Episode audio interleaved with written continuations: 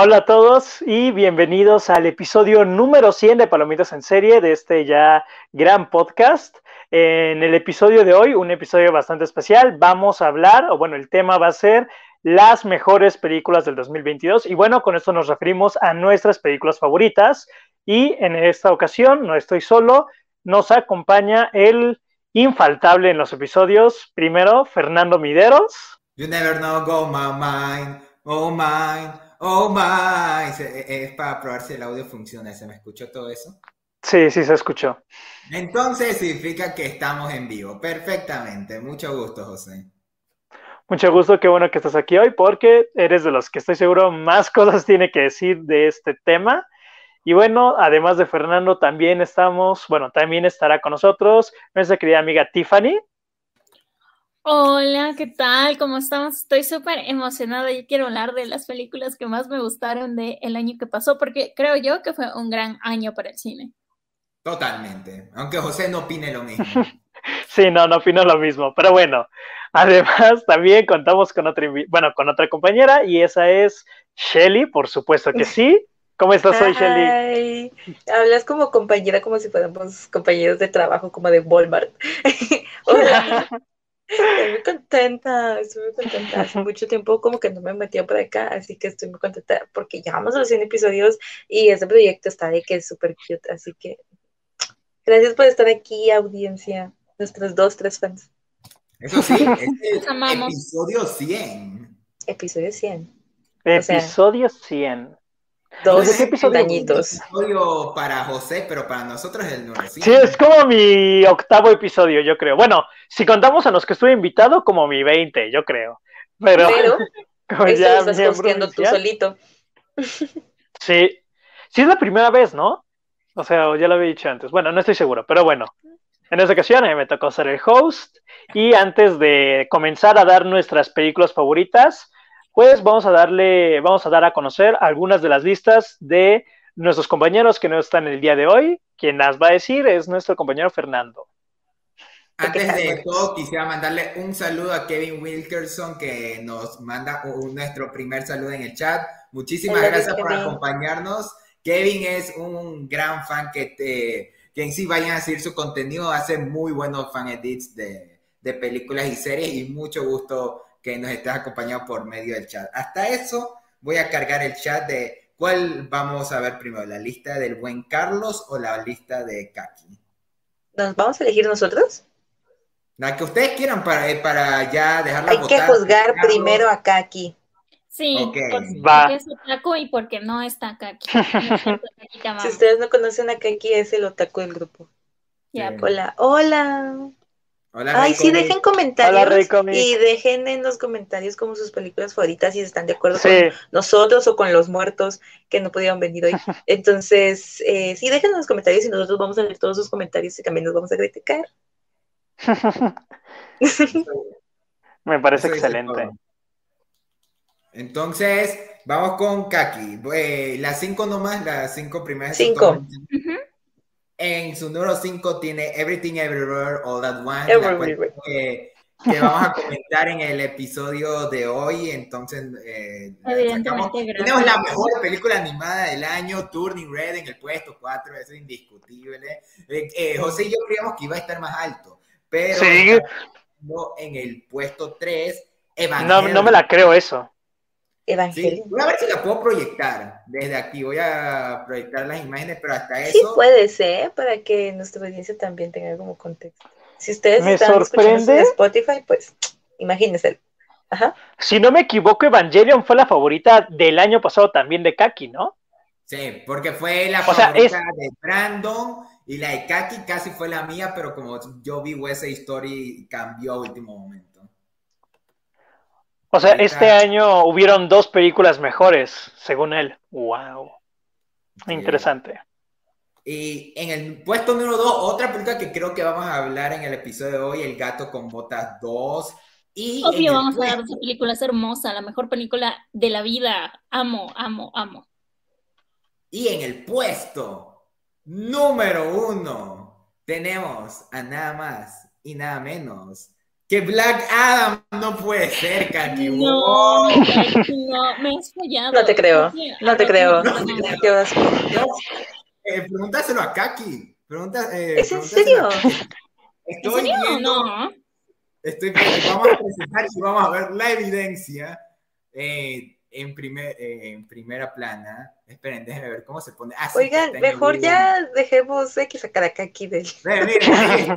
Ah, no, me confundí. Era Pinocho. Pinocho es el ah. número uno. Es que se ah. parece. Pinocho, Z, Z, Z, Z. Pinocho, sí. Y, y, me confundí que era Black Adam, pero no era Pinocho. Pero bueno, creo que Pinocho igual la vamos a comer. No. Bueno, Posiblemente. Sí, sí lo vamos a comentar. Posiblemente. con el cual ya estamos planeando varios episodios, entonces ahí lo van a oír en el futuro no tan lejano.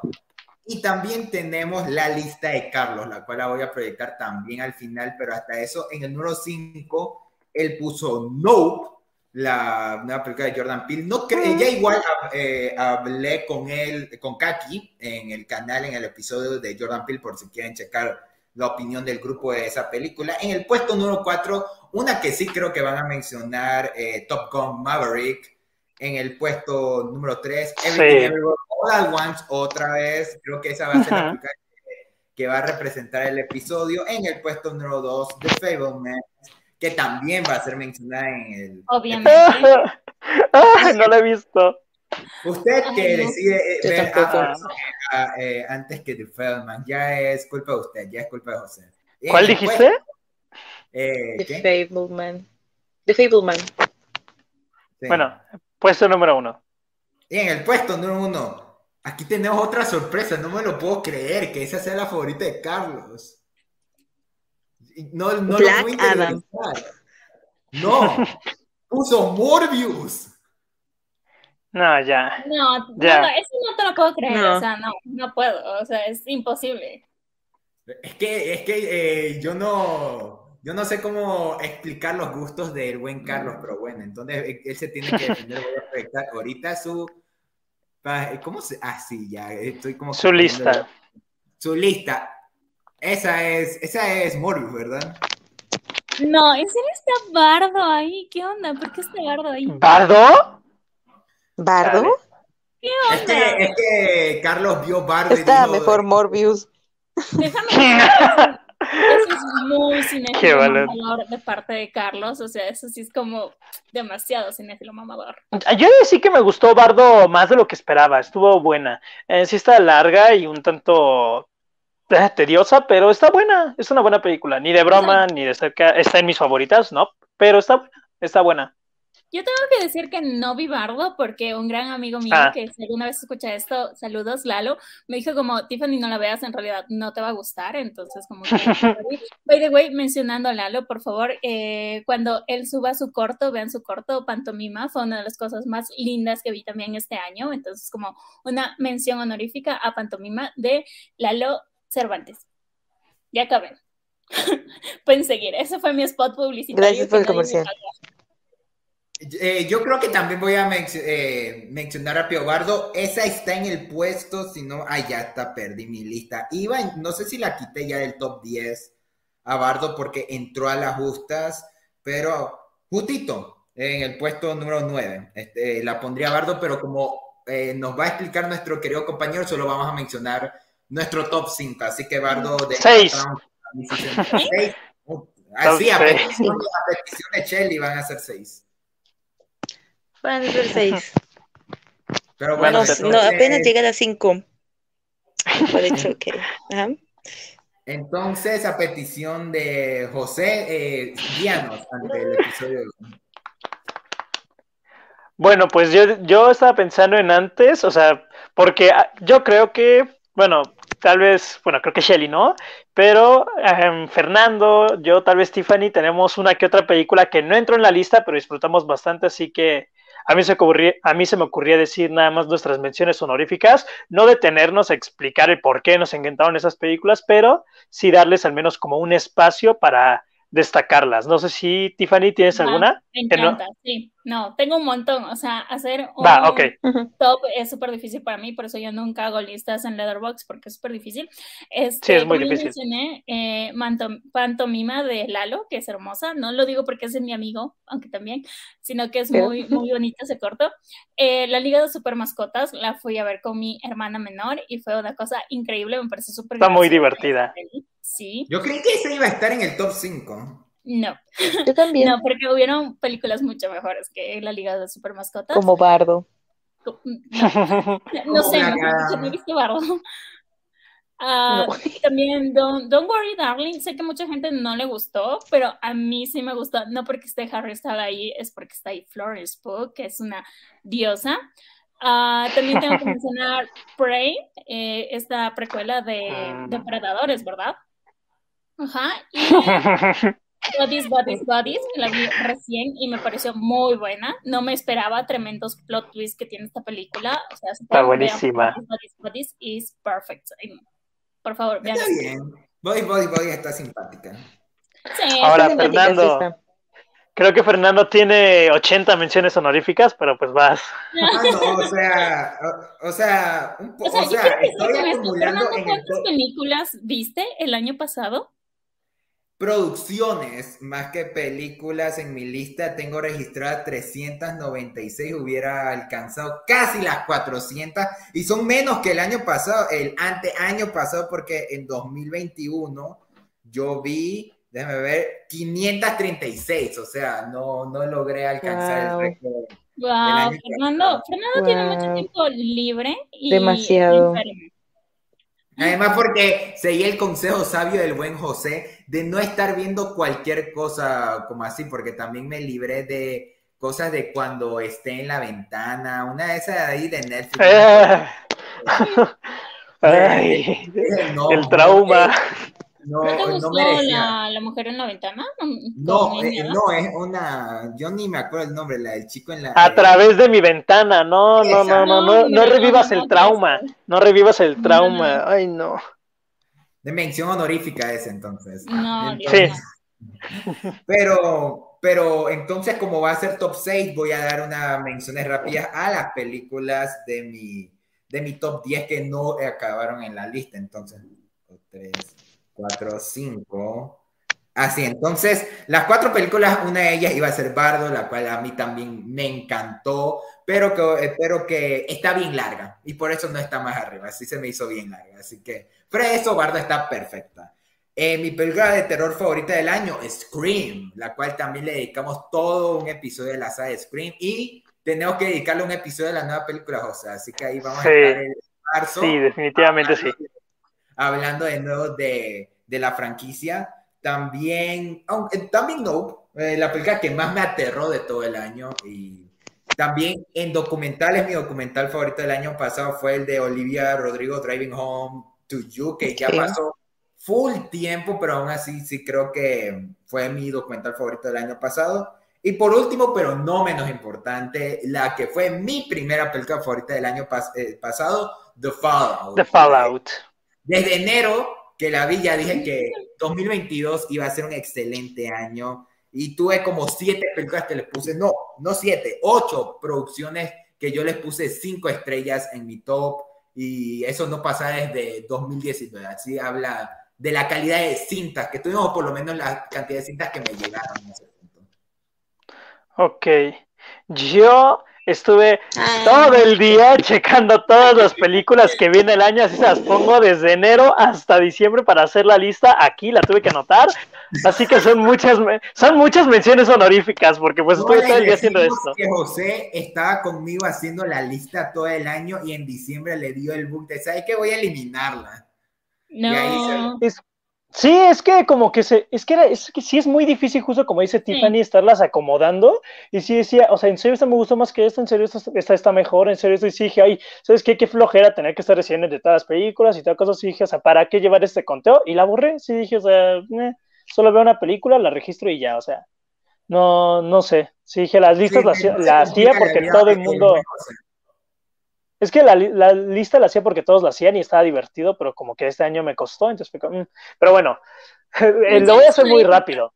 Menciones honoríficas. Número 18, porque sí, pero rápido, rápido. yo creo que. Oye, oye, José, antes yo sí Rápido, no, te juro, es rapidísimo. Ah, ok, ok. Vas. Ah, ¿Quieres que lo haga yo primero? Sí, vas. Ah, ok. Este, mm, vamos a mencionar tres. De todas las que vi, tres. Voy a mencionar una que acabo de ver, no acabo de ver, pero cuando, cuando salió, fui la primera en verla, fue Zombies 3 de Disney. La mía la primera me gustó mucho, la segunda la detesté, pero la tercera está como muy cool, por alguna razón. Las canciones están como muy chidas. Lo mejor del año. En lo mejor del año, sí, es que sale RuPaul, entonces me, se me hace como pecado no decirlo. También tenía la de Bad Guys o de Bad Guys, la de los furros. Está buena. Oh no. Y tenía otra. La, olvidé. ¡Ah! ¡No, esperen! Mención para confirmar que José tiene un crush en The Bad Guys. Solo para. Ay, sí, y ese eso no es cierto. Ay. Sí, y ese Se anda con Fernando y sus mentiras. José, ¿cuál es tu crush y por qué el lobo? no, ya. Ahí vamos a hablar de Bad Guy. Ah, ok.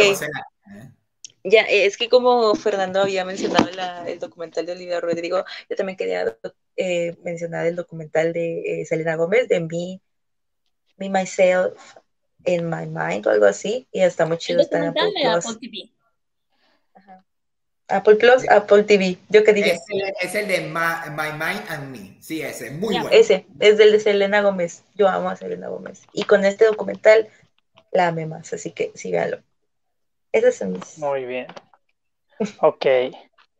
Em, rápido, 18, o sea, la película que creo la más controversial de que voy a poner aquí, Los secretos de Dumbledore, me vale, yo la disfruté muchísimo, no, me importa que la gente opine. a mí me encantó, a mí me encantó, cállense. bueno, lugar número 17. Lo peor que salió el año pasado de Harry Potter, no. No, no, no, horrible. Yo amo Harry Potter. No me importa, no me importa, yo, yo veré la película.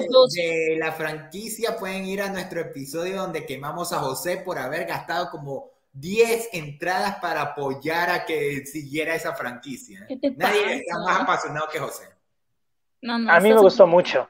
Lugar 17, Wendell y Wild, la película del director de Coraline y el extraño mundo Jack. Pensé que me gustaría más, pero estuvo buena, sí me gustó bastante y creo que la gente la está olvidando cuando sí es destacable. Lugar número 15, la película que olvidé anotar, pero estuve todo el día diciéndome no se te olvide, Pearl.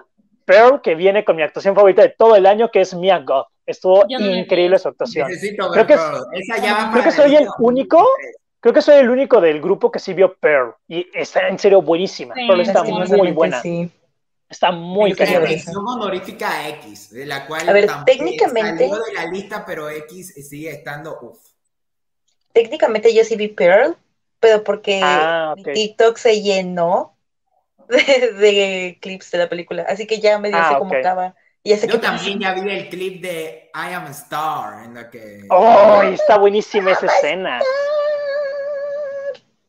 está muy buena, pero hay una escena de una persecución que me, o sea, no la he visto, pero parece que es una referencia a la masacre de Texas. O sea, no sé, es, espectacular la dirección de esta película, está genial. Luego, 15, Scream 5. Eh, me gustó muchísimo, pero no es mi favorita de terror del año. Número 14, Prey. También muy buena, muy, buena. película. Número 13, Everything, Everywhere, All at Once. Sí me gustó mucho, pero eh, yo creo que es una película que tengo que ver una segunda vez, no la he revisitado. Siento que fueron, fue tantas cosas que como que no la terminé de procesar. Es que es, es, muy, está muy cañona y siento que es hasta la segunda vez que la ves que ya entiendes todo y pues no lo he hecho. El lugar número 12, The Bad Guys. Sigo opinando que es una muy buena película de DreamWorks en general. Luego, lugar... entonces. Lugar número 11, la que yo creo que casi todos tuvimos, menos Fernando, Bodies, Bodies, Bodies, de, los, de las películas más divertidas del año. Rachel Zegler fue lo máximo.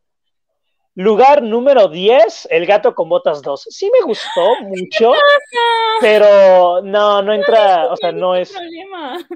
Yo lo veo a ver, espera, lugar número 10, lugar número 10 es muy bueno, pero bueno, este de... El lugar, número 10 es el perdedor de la lista del top 10, casi que... No, es cierto, es iniciar, es iniciar, es, buena peli es muy buena película. Lugar número 9, la película de Digimon, esa película la verdad me sorprende mucho porque yo no había visto absolutamente nada de Digimon.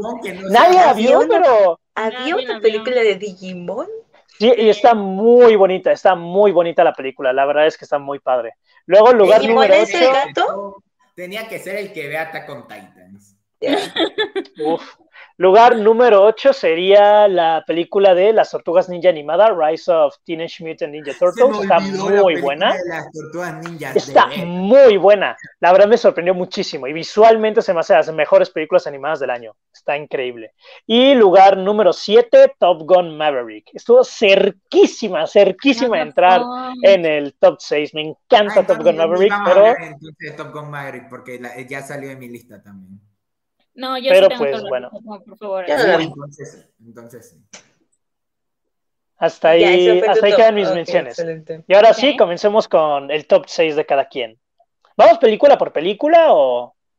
Sí, ¿no? O sea, primero uno, luego otro, luego otro, luego otro y así. Ajá. ¿Qué te parece si cada uno menciona y pues me imagino que se van a rebotar porque hay varias que nosotros como que estamos de acuerdo? Que uno diga una película y luego... A ver, ¿quién quiere empezar? Las damas primero. Yo, yo. yo? Tiffany. uh, Fernando, ¿tú o yo? Eh, ¿Qué dama primero? Las damas primero. Uh, yo tengo que decir que en su momento igual tuvimos una conversación muy linda hasta como a las 3 de la mañana con Kaki, José, Fernando, de esta película. Me gustó mucho, pero tuvo grandes contendientes y estoy hablando de Turning Red. Amo Turning Red, es increíble, es muy buena, pero hay películas mucho mejores. O sea, ustedes saben que Turning Red es toda esta experiencia de volver a ser un adolescente, de estar loca por una boy band y desafiar a tus padres, no porque no los ames, sino porque pues es parte de la vida aparte tiene todas estas referencias, influencias del el anime y, o sea, visualmente es una cosa increíble, o sea, lo siento, pero Turning Red está en mi puesto número 6. a mí Turning Red es la mejor película animada, bueno, no, no iré la mejor porque ahí ya me estoy metiendo en objetividad, pero fue mi favorita de las animaciones que salieron el año pasado. Yo sí debo decir que no conecté tanto con ella, pero sí es de las mejores animadas del año. Está muy buena Turning Y a mí me pena que todos le están tirando basura ahorita por lo de los Sí, no, es, la gente de verdad no... Eh, ay, qué tonto es la gente, sin ofender. pero es que se pasan. Turning Red es una muy buena película. ya solo es tirarle basura a Disney. Turning Red también está en mi top. O sea, es que yo solo tengo top 1 y todas las demás están chidas. Y Turning Red estaba en mi top. Entonces eh, a mí me gustó mucho esa película porque al principio dije, ay no, qué hueva, porque parece de furros y aparte boy band es como, mm, ah, mm". y ya cuando la vi es como, es la mejor película del mundo, te amo. Y luego descubrí que Billie Eilish escribió música para esta película. Entonces dije, mm, por supuesto, con razón, es buena. Esta película es perfecta, dice Shelly. Esta película se volvió cine de golpe. De golpe, o sea, fue como, oh, sin sentido. De hecho, uno de, los invitados que tuvimos alguna vez aquí en el podcast, que fue Red Solo, alguna vez hizo un TikTok mencionando que eh, Town es una de las mejores boy bands ficticias que existen. Y hay un video de una gala que estuvieron como los cantantes, hicieron todo el show de Fort Town en vivo y fue fue increíble. O sea, Fort Town, la música incluso es súper linda, es súper 2000. Entonces yo sí me sentí súper identificado. O sea, yo vi a las niñas en el concierto y me vi a mi llorando por Victor Rush en mi primer concierto, los 16. Entonces, la película llegué a conectar así contigo, como a ese nivel emocional, es porque hizo algo súper bien. O sea, y aparte Ajá. No, es que ya, ok, esta es la parte de la adolescencia que toca la película, pero también quería hablar como de la parte de, de la mamá, porque yo conecté más con el tema de la mamá, porque pónganse, yo les voy a contar mi vida ahora, yo solo vivo con mi mamá y con mi hermana, entonces es como este pequeño, te identificas muy fácil pues con esta pequeña cosa de, de, de, entrar a la adolescencia y que no saber y que tu mamá, entre comillas, no te entienda, Entonces es como, amo, amo, amé. Y esta película la vi con mi mamá, la vimos dos veces. Ay, eso debe haber sido hermoso. Yo igual, o sea, como cuando veo eso, o sea, sí, sí lloro mucho cuando están como en el plano astral y todo esto y ella ve a su mamá, porque yo también pienso mucho en mi mamá, tengo muchos mommy issues. Y aparte de toda esta relación, también habla de cómo una familia que, o sea, es de otro país, básicamente migrantes llegan a un país nuevo y tienen que adaptarse a este país, pero también tienen que tener como su cultura, sus orígenes como muy intactos y muy arraigados para no olvidar como de dónde vienen hasta que pues alguien quiera romper como ese ciclo y no olvidar las tradiciones, porque no siento que eso es lo que apoya la película, sino más bien, o sea, darse el chance de crecer sin tanta presión, que es como too much. Entonces, sí, no, esa película es súper buena, podría ser perfecta, pero hubieron en serio muchas producciones grandiosas el año pasado. En general, para la animación, quitando eh, aparte todo el debate de que Disney no merece tener cada año los Oscars. Y bueno, eso lo vamos a comentar en el episodio de los Oscars y que cada año es la lucha interminable entre las producciones pequeñas de animaciones, todas humildes en comparación a la grande Disney.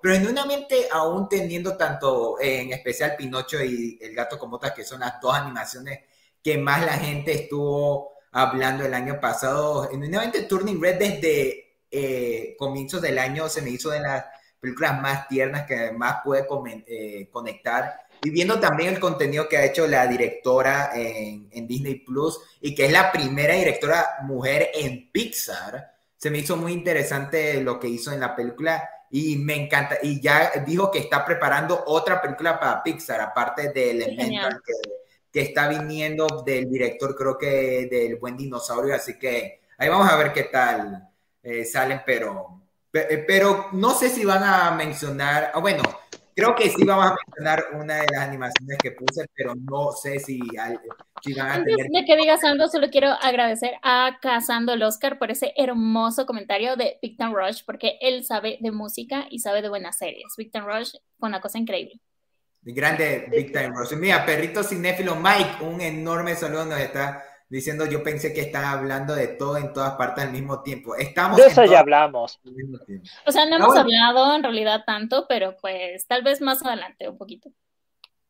Sí, e, excepto 2019 y 2020 cuenta Alejandro Chacón que ahí sí se lo merecía Disney. Es debatible, eso ya lo vamos a comentar en el episodio de los Oscar, pero pero pregunta, para quitarlo de rápido, ¿alguien tiene Pinocho en su lista? Obviamente yo. le iba a mencionar. Ni a golpes.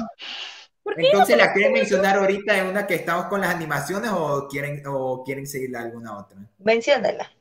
O sea, yo puedo decir que Pinocho está en mi puesto número 3 de mi lista porque me gustó mucho Pinocho. O sea, aparte de que es de Guillermo del Toro, que todos amamos a Guillermo Totoro, como le dice mi gran Coffee TV. Ah, o sea, hay que admirarle el trabajo, o sea, de la técnica de stop motion, no te pases, es una cosa súper fregada, es una película súper larga y que hayan hecho eso, o sea, una bestialidad. Guillermo del Toro está loco. Y más que nada me gustó mucho como la historia, ¿no? O sea, de que sí es de contarte, o sea, Pinocho y todo esto, em, pero me gusta el hecho de que, o sea, te pone a pensar como de la vida y de lo frágil que es y de que pues tienes que aprovecharla y todos estos mensajes que ya hemos tenido mucho, pero de hecho algo que comentó Coffee TV en su video sobre Pinocho es que a Pinocho se le dice como, ¿sabes qué? Vienes a este mundo a vivir, no aprender como de qué es el bien o el mal que tiene la versión de Disney de Pinocho, pero en este Pinocho es como tienes que vivir. no, quita eso. No, no, no, no, no, Aquí no esas cosas. Quita eso. Esa ni la vi. Está horrible. Quítalo, quítalo. Para los que están oyendo de repetición en Spotify y no están en el en vivo, acabo de poner la foto de Pinocho, pero era de Robert Zemeckis. Que no, hombre, no, no, no, no, no. Fuchi, fuchi. No, no. No, entonces, bueno, o sea, a mí me gustó mucho Pinocho porque me hizo sentir muchas cosas, me hizo pensar mucho como en la vida, en lo significante, en, en el gran significado, perdón, que puede tener como tu familia y lo que quieres hacer como en este mundo. Y bueno, un poco muy soul también, si lo pienso, de Pixar, una gran película que también me gustó mucho. Entonces, a mí sí me gustó mucho Pinocho, entonces por eso lo puse en el número 3. Creo que está súper merecido su puesto también tengo a Pinocho en mi top, como les dije en alguna parte del top, porque solo tengo uno. Pero. O sea, también la tienes. Eh, sí, también la iba a mencionar. Dije, ay, para tener variedad y no solo mencionar una, claro. Eh, a mí me gusta mucho Pinocho, pero es porque es del doctor Hotcakes, entonces como no amo. Todos amamos al señor Hotcakes. Ajá, al doctor. Doctor, porque tiene un doctorado. doctor. Perdón. Ajá, y a mí, se me hizo bonito el mensaje. También la vi con mi mami. Las están muy bonitas. O sea, en serio me gustaron mucho las canciones también. Y o sea, el mensaje es cute. Y todo es cute. Ay, yo no, no tengo mucho que decir sobre Pinocho. Creo que Pinocho es la película que todos, o sea, incluyendo los que no están, creo que todos tuvieron en su lista, ¿no? Sí. Yo no. O sea, hasta la puse debajo de un puesto del gato con botas y esta casi se fue de la mitad. Ok. Sí. Y bueno, obviamente, obviamente yo. José, ¿Tú qué opinaste de Pinocho? Ni, ni, voy a hablar de eso, ya me han dicho cosas por Letterboxd, ya una persona en Twitter, un tipo me insultó, un tipo en Facebook una vez, y lo peor es que ahí ni siquiera nada que ver, pero bueno, o sea, el punto es que no, Pinocho, pónganla para dormir, hasta ahí quedó, o sea, no, gracias. Fun fact, también a José en la calle le escupieron porque habló mal de Pinocho y la persona fui yo. Sí, espera, sí me vieron muy mal, rápido, mini anécdota, me vieron muy mal cuando salí de la cineteca y sí dije, qué película tan más aburrida. Y había un tipo al lado y me, me hizo una cara como así de, Ay, no. yo, yo, de... yo habría hecho lo mismo. O sea, José, yo. yo. hubiera hecho lo mismo porque, o sea, si es que yo estoy viviendo como una experiencia muy única y estoy súper feliz y te escucho a ti súper amargado, así estaría como loco, me acabas de arruinar toda la experiencia. Entonces, como que. Ay, que no te, mira, que no te importa lo que la demás gente opine. Si a ti te gustó algo, pues bien. O sea, a mí no me gustó nada, Pinocho. No, así vamos de igual manera vamos a juzgarte. Sí, no, juzguenme. Para cambiar, sí, para cambiar de tema, quieran oír el, el, debate que está proponiendo Mario, nuestro amigo del Cazando al Oscar, de si Big Time Rose es mejor que One Direction. Evidentemente, no, decir que sí. Es, que, es que, a ver, este, tenemos a Adriana, que pues nunca ha salido aquí, pero es una gran amiga nuestra, y Adriana era muy fan de Victor, Ro de Victor Rush, hubiera querido, de One Direction, y yo de Victor Rush. Entonces, nosotras somos enemigas naturales, pero somos muy buenas amigas. Entonces, no puedo decir que sí, pero a mí me gusta más Victor Rush. One Direction tenía lo suyo, a mí personalmente no me gustaba mucho. Me gustó más cuando ya eran solo cuatro y no cinco, pero, pero Victor Rush le gana, ¿cacho? Fíjate que depende y objetivamente One Direction es mejor. ¿Por qué? Por el tipo de, de, alcance que tuvo. ¿Sabes? Te voy, a, te voy a arruinar ese argumento con un argumento que dio Sergio, nuestro patrón Sergio, alguna vez en, el, en un podcast que ya no existe, que dijo que Victor Rush es la mejor boy band de todo el mundo porque salió de una serie que es una parodia a las boy bands. Así que ok, lo dijo Sergio, lo dijo Sergio. Lo, lo compro. no lo sé, es que yo, yo no fui una chica de, de, de boy bands, lastimosamente. Entonces no te sabría decir. La, eh, la máxima boy band que Shelly ha oído es la de Thornton. Fort Town. Fort Town. Porque, porque, porque, la hizo Billy. Para complementarlo al, al, episodio, Fort Town les gana a todos. Ajá, Fort Town les gana. ¿Qué? Peter este... y One Direction. Fort Town. Este Alejandro Chacón hizo una pregunta, bueno, no una pregunta, dijo que ojalá hablemos de Banshees. Creo que nadie vio Banshees, o me tiene decir, puede decir, no, no, no, vamos a hablar de Banshees porque ah, eh, Carlos la había visto, pero la puso para su lista 2023. Así que aguántense un año y ahí vamos a hablar de Banshees. Vamos a hablar de Banshees. Ay, para, parece yo creo que para ese punto ya se, habrá, ya, ya se habrán olvidado de Banshees. Igual no le crean mucho a Fernando, eso es como propuesta de político en campaña, algo así, algo, algo que se va a olvidar en el camino. Yo no, pero en los comentarios. Voy como, eh, lo voy a poner en un cartel ahí, no te olvides, Fernando, de para. Eh, de hablar de Banshees. no, en los comentarios, los que estén viéndolo en vivo, sí pongan como sus películas favoritas y si están concordando con nosotros o que José se vaya al diablo. sobre, sobre, qué opinan de que José dijo en una cineteca de que Pinocho está aburrida. Ese, eh, es que, perdón, no manches. Le Mira, quita o sea, credibilidad la vi en mi, has dicho.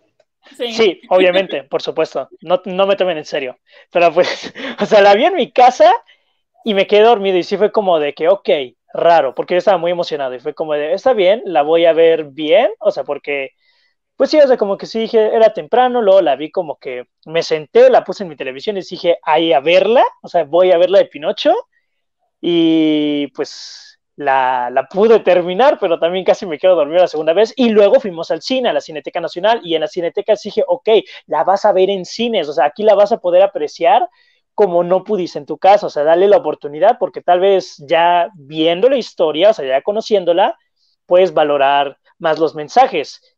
Y en el cine, para el punto en donde yo estaba montando la obra con el pues con el tipo ese, con el del show, yo estaba como de ya me quiero ir, ya me quiero salir, ya no puedo soportar, o sea, sí se me hace muy aburrida Guillermo del Toro. José, muy aburrida. que dice que está oyendo nuestra conversación mientras compra sus boletos para Demon Slayer. Adivinen quién no alcanzó boletos para Demon Slayer. ¡Cállate! ¿Cómo te sientes sobre eso? Sigamos. Y Alejandro Chacón, entonces en este episodio tocan Licorice Pizza o Nightmare. O bueno, películas de 2021 que vi en 2022. Licorice Pizza salió en mis menciones honoríficas y, Nico, y Nightmare yeah. ni llegó. El fin del. fin de por mi parte. opinión impopular, Nightmare Alley me gustó más que, mucho más que Pinocho. Muchísimo más. O sea, sorprendentemente a Guillermo del Toro todo el mundo lo ama, pero creo que Pinocho llegó a gente que Nightmare Alley.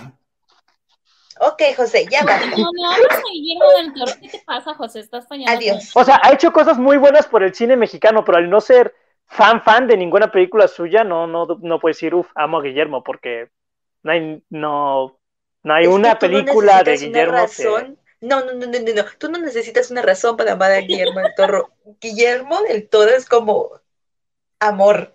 Obvio, independientemente de su, de su, de su talento o lo es que, no veo, o sea, no he visto entrevistas ni cosas de él, los escucho lo que hace, pero hasta ahí. O sea, las entrevistas de él son una cosa increíble, aprendes mucho. De seguro sí, o sea, de seguro sí, pero. O sea, no, no. No, veo nada. le voy a escribir a Guillermo y le voy a decir que vaya a tu casa. A lo mejor con sus dos Óscares. Miren su, su Sí, o sea, e, Es, bien, es, es, muy buen tipo, es bien agradable, o sea, como que en las cosas que lo ves digo, ay, qué, qué buena onda es, pero pues es que casi no veo cosas de él. O sea, casi no veo entrevistas de Guillermo del Toro y las películas de Guillermo del Toro casi no, o sea, no, no, me han gustado. O sea, Nightmare Alley es la que sí, pero... Con los tops. Por favor, silencien a José, vamos, seguimos. Si quieren, podemos seguir con los muertos. Eh, aparte, eh, otra película animada, no sé si quieran mencionarla, que creo que para muchos es la mejor película animada del año pasado. No creo. Estoy refiriéndome a ya sabemos cuál, la que es la, que le puede quitar el Oscar a. Por favor. no lo hará. Por favor. Como a Pinocho, Marcel de Sade. Ay, Marcel, Marcel sí está hermosa. De hecho, Marcel no la nada, nada voy a decir rápido algo. Marcel no la pongo porque definitivamente es una película del, que se estrenó en 2021 y ah, aquí en México nunca no, sí. No, fue del 2021. Marcel pues, fue del 2021. O sea, sí, sí, sí, sí, no, no hay ningún problema. Solo que como no llegó de ninguna manera aquí a México legal, no la puedo contar como estreno del 2022, o sea, no ha llegado a cines. Si llega a salir en este año, contaría 2023. Pero pues la tuve que ver pues en línea y no, no la puedo contar, yo, yo no la puedo contar el 2022, eso ya es algo más personal, pero Marcel sí está hermosa, Marcel está súper, súper bonita. De que se estrenó en junio del 2022, entonces sí cuenta. Bueno, Marcel sí merece. Marcel es la que más merece el Oscar. Es hermosa esa película. Marcel le gana a todas. Pero bueno, ahora Tiffany quieres introducir la película animada a la que me refería, pero antes David Cavazos dice: José, mira el espinazo del diablo. Listo. ¿Cuál es esa? Es la de. Bueno. es de Guillermo El espinazo del diablo. Um, Creo que en realidad Fernando se refería a El gato con botas, que debo decir, fue una grata sorpresa. O sea, yo la vi por cuestiones de la vida sin querer queriendo en el cine y agradezco mucho esa decisión que me dio el destino de escogerla, porque es una película que en serio tienes que ver en el cine. O sea, necesitas tener una pantalla súper gigante para apreciar todos los colores, para apreciar la gran animación que gracias a Into the Spider-Verse tenemos ahora, porque hay que admitirlo, Into the Spider-Verse marcó un hito en lo que fue la animación en el cine, o sea, combinar un montón de estilos y eso es lo que hace el gato con botas. Es una experiencia animada muy divertida, muy bonita visualmente, tiene unas grandes canciones y la historia está muy bien hecha. Aparte, el personaje antagónico y el villano están muy buenos. Eh, por favor, vean El gato con botas, vean en el cine, es una cosa increíble. Yo voy a decir rápido una cosa de gato con botas, rápido nada más, que no puedo creer que a tanta gente le haya agarrado por sorpresa, porque, bueno, tal vez sea solo yo, pero yo estaba seguro de que iba a ser buenísima. O sea, desde que la anunciaron en el 2020, desde el 2020 dije, esta película va a ser un, o sea, va a estar a otro nivel porque era del director de los Cruz 2 y el o sea, el director los Cruz 2, yo sé que Fernando va a decir, no, no, no está tan buena, pero los Cruz 2 es buenísima y es una secuela innecesaria. O sea, fue, agarraron una película que no estaba secuela y sacó secuela y mostró toda su creatividad en cuanto a guion, en cuanto a dirección, en cuanto a animación, o sea, como que realmente hizo algo sorprendente. Y cuando dijeron que él iba a sacar secuela del gato con botas 2, o sea, dije, son 10 años de diferencia. Mm, en, nunca pensé que necesitáramos una secuela del gato con botas, pero si este sujeto lo hace es porque tiene una buena idea. Y desde los trailers y desde todo, yo siempre le tuve fe a esta película. O sea, yo no voy a decir, me sorprendió porque yo ya sabía que iba a ser la de las películas animadas del año. Siendo honesto, pensé que sería, iba a convertirse en mi favorita. No lo es, pero está buenísima. Y tengo ganas de repetirla desde que la vi en cines. O sea, es la película que más quiero repetir en cines. Afortunadamente sigue. Está en serio increíble. Lo único que, esto ya es personal, tal vez porque iba con esa mentalidad, pensé que me reiría más, pero es una película más de historia, o sea, la historia está buenísima. O sea, y todo el desarrollo de personajes y todo el mundo, todo lo que crean, eso es lo que a mí personalmente me enloqueció de esta película. O sea, la dirección, la animación, la edición, la historia, pero la comedia es como el único punto que, como que, no sé, a mí personalmente les digo, como que no esperaba más, esperaba reírme más con la película. No es un punto negativo, solo digo que creí que me iba a reír más al ser una película del universo Shrek, pero casi no me reí. O sea, escucho mucha gente que dice que también es de las comedias del año y ahí sí es, lo, es el único punto que difiero porque no me reí tanto. Está muy buena, muy, muy buena que tiene como la, la, comedia y creo que en realidad también fue como una sorpresa porque pues para los que hayan visto eh, la, la, primera película del gato con botas, o sea, no es como una, o sea, sí, sí siento que es una mala película, la verdad no la he vuelto a ver en mucho tiempo, pero no fue una película que tenga un gran impacto. Y en ese tiempo como que sí se esperaba como digamos algo muy impactante, muy sorprendente porque es de la franquicia de Shrek y sabemos que Shrek, o sea, ahorita ya es una película de culto, o sea, es una gran película Shrek 1 y Shrek 2, lo que pasó con la franquicia después, no vamos a hablar de eso, pero la del gato con botas, o sea, la primera al menos como que no fue la, la gran cosa, o sea, como que la animación era muy típica, la historia como X y en cambio aquí tienes un montón de, un montón de cosas, o sea, tienes un montón de animación, tienes en los momentos de pelea donde te faltan algunos frames y tienes como esta sensación de que está un poquito como ralentizado todo esto, un poco más lento y eso le da como cierta epicidad, también tienes unas viñetas como para mostrar los golpes, tienes un cambio de colores en momentos, también hay mucha influencia de los cómics, entonces es una película que, o sea, en serio combina todas estas cosas y ya digo, yo lo puse en Letterboxd gracias a Into the Spider-Verse que le hizo este gran favor en la animación y sin duda vamos a tener películas animadas así o mejores, espero en serio, sean mucho, mucho mejores. Yo la Creo... Ah. Eh, no, yo no la he visto. no he tenido tiempo, no, me, no he tenido el tiempo para verla porque sí la he querido ver, pero esto solo refuerza la idea de que DreamWorks solo hace segundas em, películas buenas. No, ¿cómo se dice? Sí, no, así se dice. de que secuelas. secuelas. Ajá, de que las segundas siempre son las mejores, así que. No sé, a, mí personalmente no me gusta mucho la segunda de How to Train Your Dragon y me gusta más la primera, entonces como... Yo solo, esperen, rápido nada más. A mí sí me gustó mucho la primera del gato con botas. Está buena, pero sí está malona. O sea, está divertida, pero está malona. Es que tiene, es que me gustó el plot twist de que el huevito está en todos lados y está frío. ah, esa parte es muy divertida. Esperen, rápido, nada más. Fernando, pausa, porque justo nada más quería checar eso. Emocionense, porque este sujeto, Joel Crawford, ya hizo Los Cruz 2, El Gato con Botas 2 y es que casi no fue noticia, pero se supone es, va a ser el director de Kung Fu Panda 4. Así que esto va a estar cañón. O sea, ese director viene a dominar DreamWorks. Viene a gobernar DreamWorks. Así viene a reinar. imaginan si en Kung Fu Panda aplican este mismo estilo de animación? ¡Ay, sería brutal! Imagínate.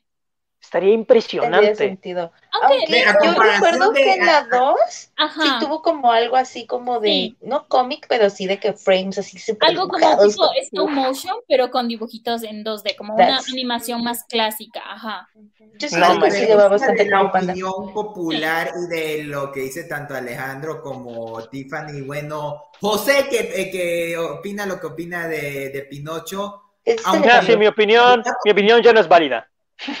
Alejandro dice de que la primera del gato con botas es X. No, disculpa, es cinema. En mi caso, a mí sí me gusta. el gato con botas 2 eh, se me hizo muy bonita, eh, visualmente es increíble. Yo también, de, yo desde que José me comentó cuando salió el tráiler de que esta película iba a estar brutal, consideré la posibilidad y por eso para mí no fue tanto sorpresa, lo que para mí fue sorpresa fue el apoyo que fue generando durante estos últimos meses y toda Igual, la, la verdad sí. Logró casi que casi aprovechar las pérdidas que tuvo con el estreno de Avatar. O sea, porque le fue al inicio terrible y ya duplicaron su presupuesto y se me hace eh, muy buena. Eh, el personaje de Ricito de Oro eh, me encantó. Ah. Que me hubiera gustado oírlo en inglés para oír la voz de Florence Pugh, pero la voz argentina que le pusieron ya yo cuando escuché que era acento argentino fue como, Dios, esta película es perfecta, o sea, tiene doblaje argentino y está hermoso, en serio, el doblaje está muy bueno, hay que reconocer ese trabajo, o sea, el doblaje es súper importante, yo sé que fue un respeto a los actores originales porque se sacan la madre, pero el doblaje también necesita su debido reconocimiento y aquí se lo gana, o sea, literalmente. Y que cada personaje, aún con toda la galería de, antagonistas y, el villano de turno que tenemos, cada uno tiene su debido trasfondo y se me hizo muy interesante que... Y sí, a mí yo ya respeto a este director más que aunque Los Cruz 2 está bien, esta es, no, es una maldita obra maestra. Es los cinema. Esta es la dos el director genuinamente pueden darle Shrek 5 y ya, ya todo. Sí, sí, literal Personalmente, a nivel personal, creo que sigo prefiriendo la primera, El gato con botas. Bueno, espera, nada más, si yo, si yo perdí mi, o sea, mi, respeto por lo de Pinocho, Fernando acaba de hacerlo con ese comentario. Es que, es solo, solo Shelly y Tiffany siguen teniendo buenas opiniones. El gato con botas es cinema, ah, pero con la primera, eh, la primera genuinamente me encanta la historia, siento que hasta puse eh, esta, la de eh, eh, Kitty Patita Suaves, tiene mejor desarrollo en la primera que en la segunda, que en la segunda se siente como que necesitas ver la primera para que entender. O sea, es una secuela, evidentemente tienes que ver está mejor establecida en la primera y Literalmente es una secuela, ¿verdad? Tienes que ver la primera vez.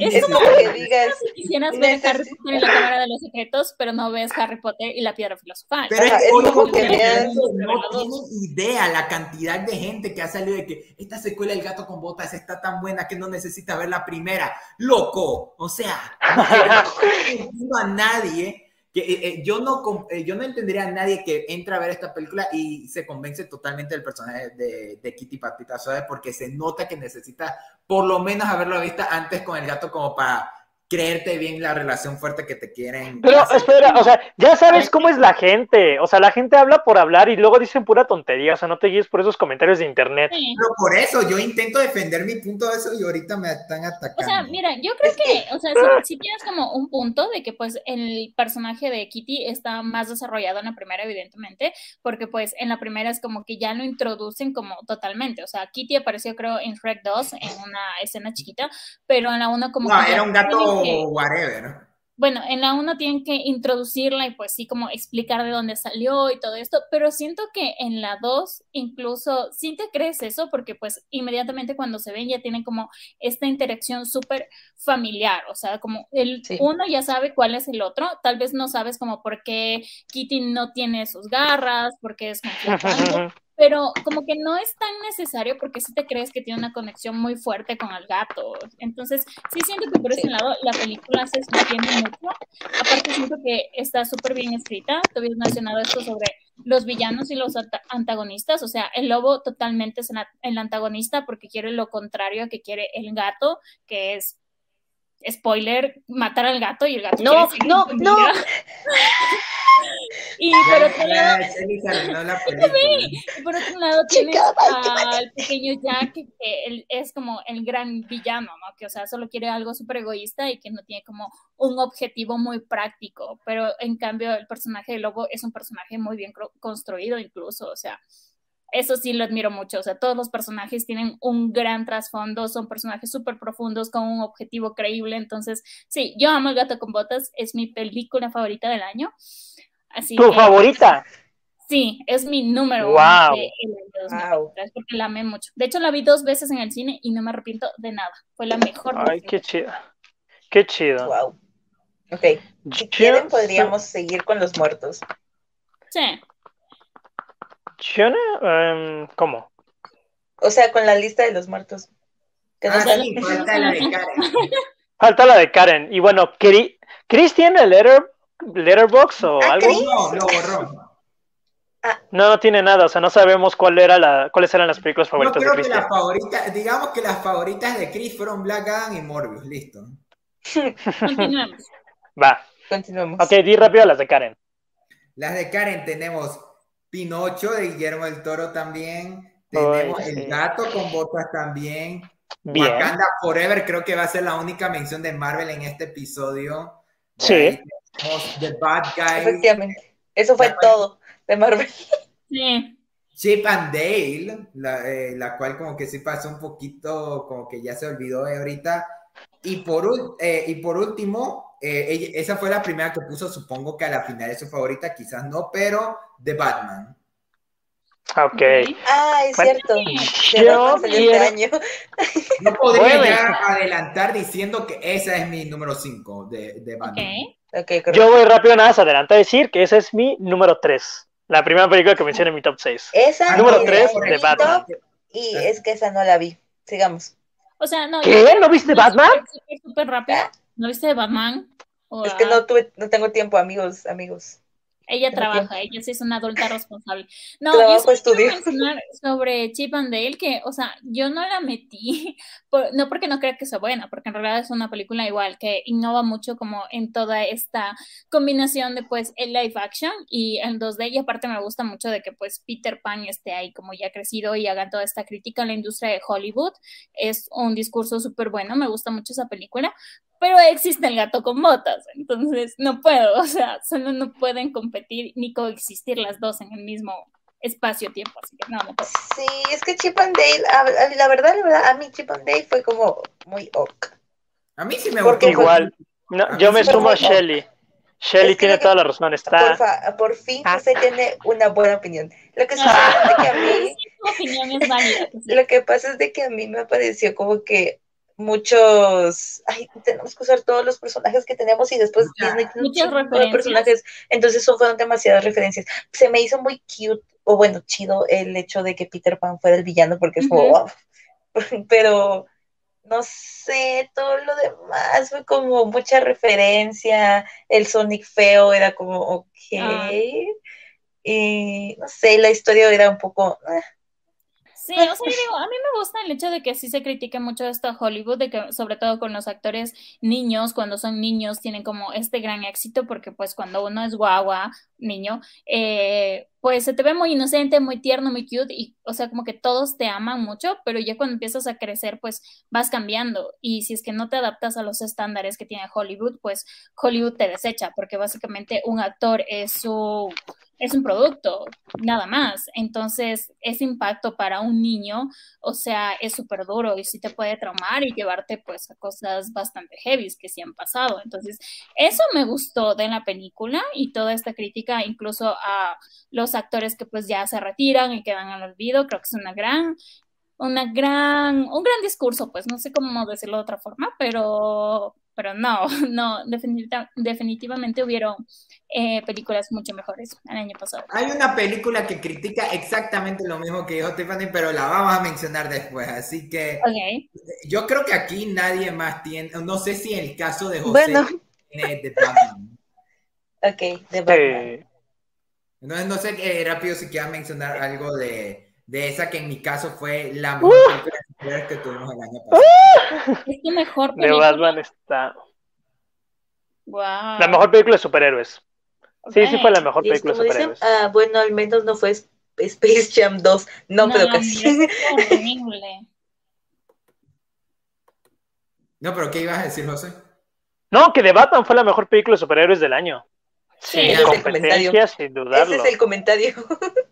No manches, de Batman es espectacular, está super, es súper atrapante, está super, es súper interesante, toda la historia es buenísima. No, de Batman está genial. En la que fundamos a alguien por comentarios controversiales, tengo que decir que en realidad de Batman no me gustó tanto, o sea, es como, está bien, pero... Uy, o sea, ya solo queda Shelly. se van a tirar por ese episodio. Con buen gusto. Yo, sí lo dije en el. Sí tuvimos un episodio de Batman, ¿verdad? Sí, Igual pueden visitar en, en, nuestro, en nuestros canales, pero sí, justo ahí Tiffany fue la que había comentado que no terminó de. Es que yo siento que le sobran 20 minutos de película. O sea, literalmente no, no le sobra nada. Si hubieras cortado eso, hubiera sido perfecta. Ah, o sea, está Paul Dano ahí, y yo amo a Paul Dano, pero 20 minutos que casi me quedo dormida en el cine. Está Edward Cullen. está Cedric Diggory. Esa yo, diré, yo estuve esperando como por, o sea, años, años, años por esa película. Desde que salió el tráiler, o sea, yo estaba segurísimo de que iba a ser genial y luego la retrasaron y pegué un grito al cielo por ese coraje de que nos retrasaron la película.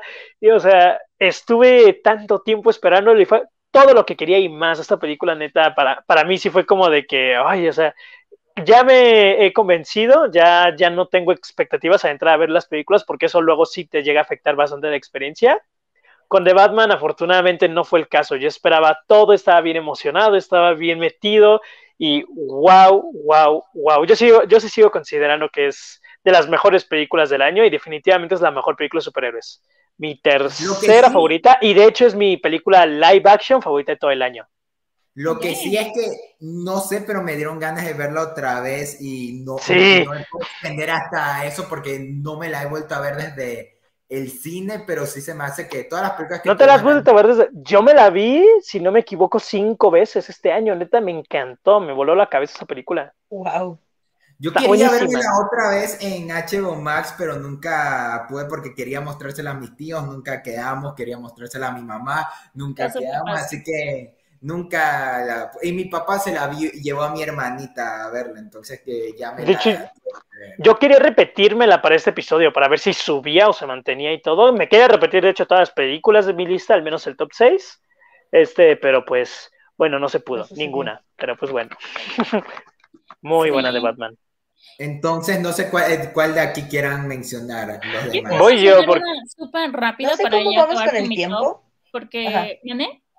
No, que no, sabe, no sabía cómo iba con el tiempo, pero ahí está. Ok. okay. Uh, porque yo casi que casi ya dije mm, todo mi top 6 y solo quiero mencionar como una que sé que no mucha gente vio, pero deberían, es una película que me encantó, que pueden encontrar en Star Plus, Star Plus por favor patrocinanos, uh, que es Rosalind. Yo vi Rosalind y me encantó, es la película básicamente de la exnovia de Romeo, de la historia de Romeo y Julieta, y te cuenta básicamente cómo Romeo era un fuckboy básicamente, que deja a Rosalind por Julieta. Y de hecho, Julieta es la prima de Rosalind. Entonces, como, what the fuck. O sea, yo amé esa película. Rosalind es la diosa de las mujeres despechadas y locas. Entonces, si pueden, tienen Star Plus, vean Rosalind, muy buena, original de Julio, pero la encuentran en Star Plus. Wow, no, había no la había escuchado.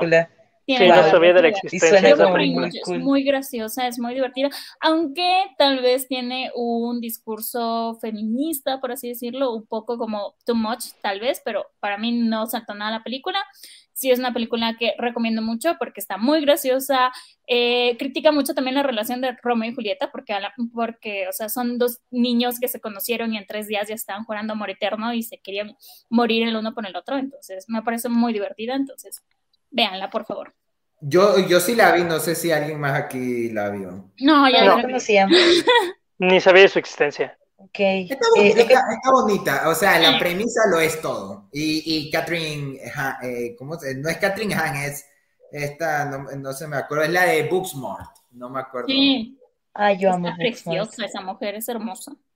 Okay. está ah, bonita, está simpática. Yo tengo una, yo tengo una que yo sé que ustedes no vieron, porque no vieron, pues mira, les apuesto mi casa de que no la vieron. Eh, ustedes saben de que yo, a mí me encantaba el cine eh, muy underground eh, de mi país. Ah, Entonces, ay, no. O sea, pues, cine francés y todo eso, pero el punto es de que este año se estrenó una película que se llama Cadejo Blanco y es de aquí y la fui a ver al cine. Es, trata sobre una chica que se une a una pandilla porque su hermana desapareció. Y la película es muy, está muy bien hecha, o sea, para haber sido como un proyecto, no sé si pequeño, pero para haber sido un proyecto de aquí chiquito, de varias personas, se me hizo muy cool. A lo mejor no la encuentran en ningún lado porque yo la única vez que la vi fue la semana que estuve en Cinépolis, porque ven que Cinépolis tiene como esta cosa de que tiene que presentar las películas nacionales al menos una vez.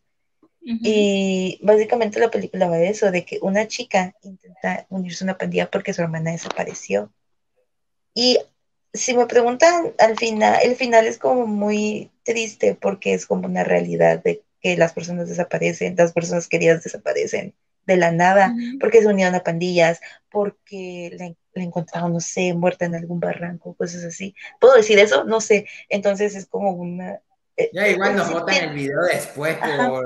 Si tienen, ajá, si tiene este mensaje un poco más en la realidad. Así que si la pueden encontrar, mírenla. Si no, pues ya saben algo nuevo. Eh, yo solo quiero decir que en nombre de un compañero mío del el curso de inglés que se llama Rubén, que hagas más comentarios porque me estuve escribiendo que le parece que tienes una muy bonita voz, pero no te quiso escribir este Oh my God, ¿y por qué me lo dices hasta ahorita? Oh my God, Así que, por favor, sigue hablando. I love you, Rubén. Rubén, en mi corazón. Ya tiene, su, ya tiene su fan, Shelly. Yo tengo una fanbase. A ver, creo que Fernando. Y yo.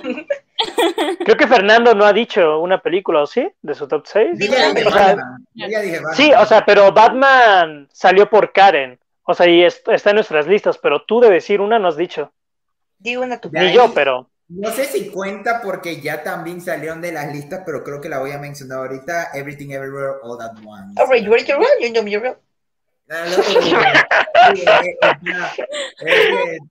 ya sé que, ya sé que pronuncio mal, pero no es necesario. Miren, miren, miren, Voy a decir mi comentario porque soy la única persona que tiene buenos comentarios aquí para estar hablando con todos. Yo quité, quité voluntariamente porque no, porque me parece un poco ok no aburrida, pero fue como, no lo estoy entendiendo, mejor la mido después. Y yo soy la persona que deja las películas a la mitad. Entonces, Sergio la quité y jamás la retomé. Sigan ustedes. Yo solo voy a decir que ya hablamos en el podcast de esta película cuando eran de películas a mediados del año, pero esta es para muchos la mejor película que salió en, en 2022. Y para mí sí es. Se me bajó hasta, el Puesto, hasta el puesto 4 por ahí, pero aún así puedo entender eso y, siento que es de las películas más originales que nos dieron. Totalmente. Yo sí creo es la película que marcó el 2022. Pues es la película del año. Es la película que tomó a todo el mundo por sorpresa, que no se esperaba mucho. O sea, sí, era de A24, pero no se esperaba tanto. Fue un éxito en taquilla, fue un éxito en general. La gente, o sea, tuvo una promoción muy grande, afortunadamente, debido al ruido que hizo. Hizo una película que definitivamente, o sea, el hecho de que haya tenido tantas nominaciones al Oscar es que es un reconocimiento sobre la creatividad. O sea, hay mucha gente que dice, ya no existen películas creativas hoy en día, siempre es lo mismo, siempre nominan las mismas cosas y Everything Everywhere All at Once es una película que definitivamente rompe varias cosas a las que estamos acostumbrados. Visualmente es una película súper bien hecha la dirección está a otro nivel, tiene para mí la mejor edición del año, es una locura lo que esa película hace. Definitivamente, como les digo, si la hubiera vuelto a ver y poder comprenderla al máximo porque son muchas cosas las que suceden, yo sí creo que podría estar en mi lista, o sea, estar en el top 6, tal vez, tal vez. Hay ideas y situaciones que no me terminan de convencer por su rareza, pero eso es lo que la vuelve tan buena. O sea, eso es lo que vuelve esta una de las películas más destacables del año. O sea, yo sí, sí creo es la película del 2022 no mi favorita y nada, pero... Como dato curioso que, bueno, por ahí leí, ya saben, en estas tantas páginas que uno se encuentra sobre cinema, que, o sea, los editores, pues no fueron muchos, o sea, para editar una película necesitas un montón de realidad, pero los editores eran como muy amateurs y todos ayudaron como en, entre ellos, creo que eran unos seis, y las cosas que no cachaban cómo hacer, de hecho, las estaban consultando en, en YouTube. Y, o sea, como dijo como dijo este José, o sea, sí es un ejemplo de lo que puedes hacer con, con la creatividad, o sea, más, de, más allá de crear los mundos, o sea, es el hecho de que también no es como una o sea, sí es una mega producción, por así decirlo, para los estándares de Hollywood, uh, pero sí cuenta también mucho el hecho de lo que tú puedes hacer con los recursos que tienes, y eso es muy válido. Yo tengo que decir que personalmente sí me gustó, eh, pero me gustó más, o sea, cuando ya la pensé como bastante durante eh, el tiempo que la vi, no me gustó mucho porque aquí va esto del juego de las expectativas, ¿no? De que ya escuchas que esta película es súper buena y que es una genialidad y, o sea, vas como con los estándares muy altos y como que te decepcionas un poquito. Eso fue lo que a mí me pasó con esta película un poco, pero también tengo que decir que es una película que marcó un antes y un después básicamente en mi vida y en lo que quiero hacer de ella. Entonces, sí me gustó mucho, sí siento que es una película que marcó mucho este año, más que nada porque juega con todo este concepto que están teniendo casi todas las producciones de el multiverso y aquí lo hace muy bien. O sea, Doctor Strange yo esperaba más y Everything Everywhere All at Once fue lo que Doctor Strange no pudo. Entonces sí, es una cosa... Ay, nunca iba a poder. Sí, no, pero, pero tenía fe, tenía fe. Ya, perdóname por haber sido tan crédula. No, o sea. Ahí en los comentarios están diciendo de que no eran los editores, eran los artistas. Ay, gracias. Sí, tienes toda la razón. Gracias. Er, eran los que era el equipo de efectos especiales que habían hecho y que en Twitter se había comentado que fue una pena de que no hayan quedado en el shortlist de los Oscars porque sí tienen increíbles efectos especiales aún con las condiciones. Correcto, sí. Pero Wakanda Forever está nominada a efectos especiales. Next, next. ¿Quién quiere ser? Eh, no sé si quieres ser tú. Ya, yo quiero mencionar una porque no he mencionado ninguna. José. Va. Número, o sea, puesto número 6, mi película de terror favorita del año, la película que Fernando ya se hartó de estarme destrozando todo el tiempo. Barbarian. Barbarian es la mayor sorpresa de terror del año, el 2020. Cállate, el 2022 fue un año buenísimo para el terror, fue un año buenísimo. De hecho, a ver, creo que tuve como seis, o sea, lo que más tuve este año en mi lista fue terror. La verdad, o sea, estoy sorprendido. Las películas de terror estuvieron a otro nivel. Y Barbarian fue esa película que no sabía nada. Entré a la sala de cine y grité, me asusté y estaba ahí como que muriéndome en la sala. O sea, no esperaba absolutamente nada y me voló la cabeza. La o sea, las actuaciones son geniales, la historia está buenísima, porque como que es una historia que comienza y dices, ok, es un poco rara, y cada vez se va poniendo peor y como que tú lo ves y dices, wow, esto ya está bien cañón y luego te meten otras situaciones como de, no manches, esto está aún más cañón y luego otra y luego otra y luego otra y no sabes qué esperar y te agarran por sorpresa y está es espectacular la película. O sea, neta, Barbarian también es otro ejemplo de muchísima creatividad. Yo sé que, eh, que hay gente que va a decir, no, no es tan, o sea, no es original, de seguro lo tomó de alguna cosa, pero no, no manches, se me hizo una historia muy, muy sorprendente. O sea, una historia que si no, no veía venir absolutamente nada de ella. Está muy, muy padre. Hay ideas en la dirección que también se hacen muy creativas que me hubiera gustado que explotaran más pero en general la disfruté muchísimo. Además tiene uno de mis finales favoritos de todo el año. O sea, esa, eh, cómo acaba la película se me hace buenísimo, porque acaba, acaba de una manera increíble, acaba y fue, es como de wow, o sea, me gusta mucho ese corte para los créditos, está genial. Está genial, me, encanta Barbarian. pero hay una parte al final que tiene que ver con una caída que genuinamente debería verse dramático y yo me reí. Es de esos momentos en que saca una risa involuntaria en una escena que se nota que no debía dar menos y Barbarian está muy buena, está muy buena. Bueno, a ti te da risa She-Hulk. es que la comedia de She-Hulk es un discurso y es una crítica social. Es una crítica social. Sí, eh, ese es otro, pero Barbarian sí está muy buena, pero, eh, pero siento que no sé si es porque tomó, es un caso muy parecido al del gato con me sorprende lo tanto que la gente la ha amado y la ha puesto entre lo mejor y la verdad es una muy buena película, tiene lo suyo al ser una película no tan grande, aún venir de un estudio como Shoreline, el cual como que ha ayudado a directores de, como Wes Anderson a darles presupuesto a películas que en otras manos sería algo más pequeño y todo, pero, pero así por eso, Barbarian se me hace muy buena, pero tampoco se me hizo la gran cosa como algunos que dicen la mejor película como yo. se me hizo un poquito más impactante que Barbarian, aunque... No, no pues sí me gustó mucho, pero sí la saqué de mi top. Pero eso sí, Barbarian, yo sí me asusté con varias partes en la trama que, que decía José, pero no entraría en mi lista. No, bueno, en el mío es el lugar número 6 del año. a mí me encantó Barbarian. Y yo salí temblando a salir cine. Yo salí como de, ¡ay! No quiero volver a bajar un sótano en mi vida. Estuvo muy buena. No lo he visto. eh, es que no sé si quieres seguir tú con la película obvia o con mi película obvia. Depende. A, a mí, esperen. ¿Sí? A mí aún me faltan cuatro. ¿Cuántos les faltan a ustedes? Ah, eh, no, no te sorprendas, Shelly, no he dicho nada.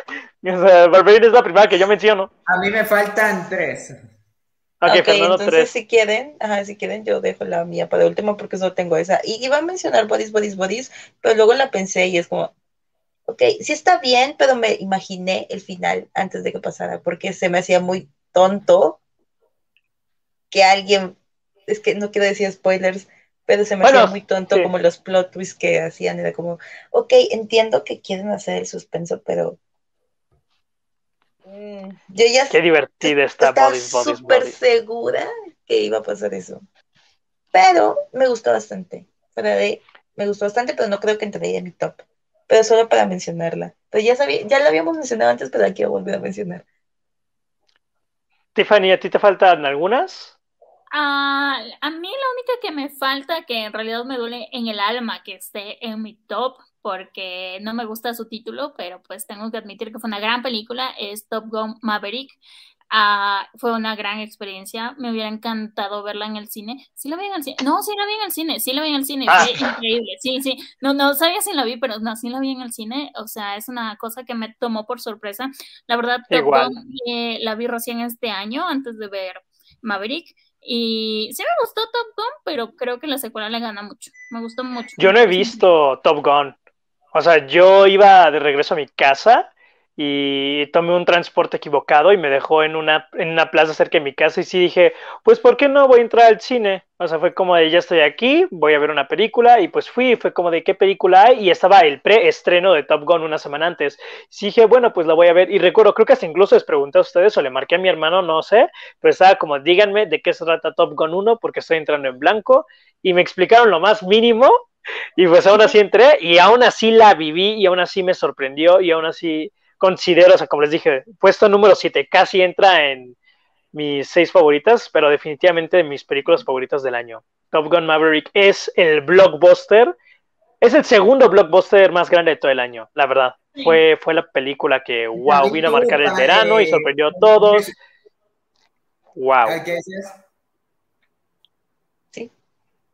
Yo iba a comentar que también me sorprende que haya tenido un recibimiento muy positivo por parte del público y que se, se haya vuelto la segunda película más taquillera del año pasado, solo superada por Avatar. Ah, pues yo quiero contar la anécdota de que ya la había contado con, en el, episodio con Sergio, que yo vi Top Maverick en el cine, como cinco minutos, y después me apagaron la, la pantalla. Es que ven que en Cinepolis a veces no hay personas en la caja. Entonces es como, uh, entras. Y me senté, no había nadie en la sala, solo fui con alguien más.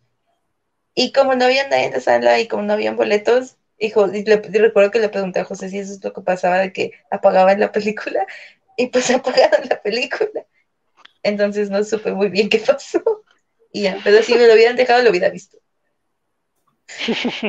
Sí, no, yo creo que el éxito de Top Gun es cómo está filmada, porque, o sea, sí saben que fue filmada con aviones reales y todo, entonces sí, no. los actores también entrenaron, la mezcla de sonido es una cosa súper buena, si lo ves en el cine con el sonido surround, o sea, es una cosa brutal, o sea, es, como los aviones ahí, entonces creo yo la pude ver en IMAX. Imagínate, eso es brutal, o sea, es la magia que tiene la película, o sea, cogerte a ti que estás en la sala ahí viendo y sentir que estás tú piloteando el avión y estás sintiendo esa adrenalina, o sea, es, es increíble. Si una es emoción pura, wow. Es una gran película. Sí. Sí, o sea, creo que fue la película favorita del año pasado de mi papá, creo. Y es porque el man, ¿Tu papá es Sergio? Es broma. No, en serio, mi papá, eh, eh, mi papá, es que mi papá es fan de, de, Top Gun, la primera, y él dijo que aproximadamente a mi edad él vio la primera en su momento. y que, él, y que justo él viniera el fin de semana que se estrenó, me perdí el preestreno, pero justo en el estreno él vino y, me, y yo le comenté que se había estrenado y fuimos y genuinamente él dijo que fue una de las experiencias más bonitas porque él se sintió muy proyectado en mí, ahora teniendo una película de Top Gun en el cine y que él, él, es, eh, él es de esos que dice que llorar en una película es tonto, que es como que hay la gran cosa. Él se le salieron las lágrimas con la escena de Val Kilmer.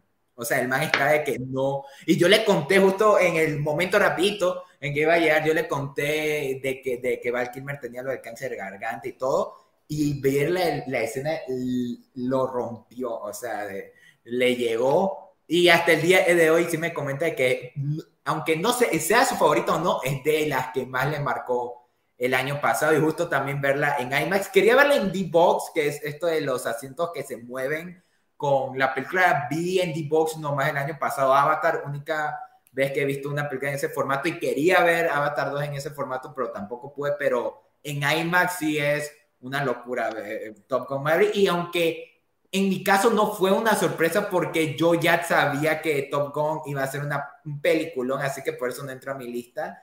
Pero más que nada yo, le, yo la voy a recordar por, por esa pequeña experiencia y ahí tengo una que otra cosita así, por eso también como comparto las películas de, M. Night con mi papá, yo quiero ver si él viene para ver No Can Kai, pero eso se lo comentaremos en otro episodio, así que no sé quién más quiere seguir.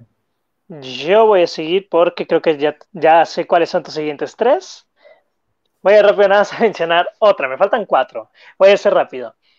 Quinto lugar, Glass Onion. Me vale lo que la gente diga. me encantó, me encantó, me encantó la. Glass Onion hubiera sido una mención honorífica, pero como hablé del top 10, eh, casi entra. ¿En qué lugar lo pusiste? Está, ahorita reviso, pero, pero Glass, eh, Knife Out, la primera, estuvo en mi top 3 del 2000. Nice Out de Cinema. Glass Onion está bien. No está fea, a mí sí me gustó, pero fue como, ok.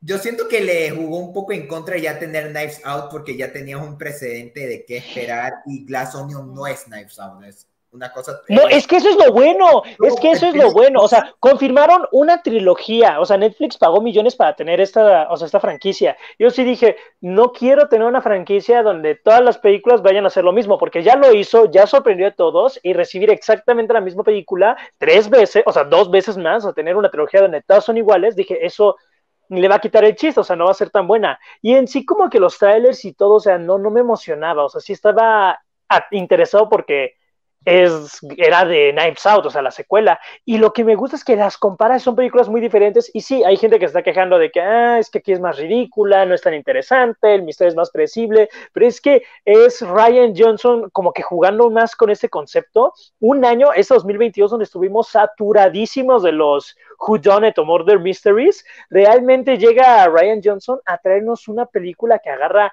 los elementos clásicos, se burla de ellos, es una parodia y se puede tomar aún así también en serio. Es súper divertida, es una película demasiado divertida. Todo el elenco está genial. Solo el doctor y la compañera de la influencer, Leslie Adam Jr. y la chica que está en la imagen con el gorro y el la pierna en la alberca. Ellos dos son los únicos que no me convencieron, pero todos los demás geniales, todos los demás geniales. Las actuaciones están increíbles.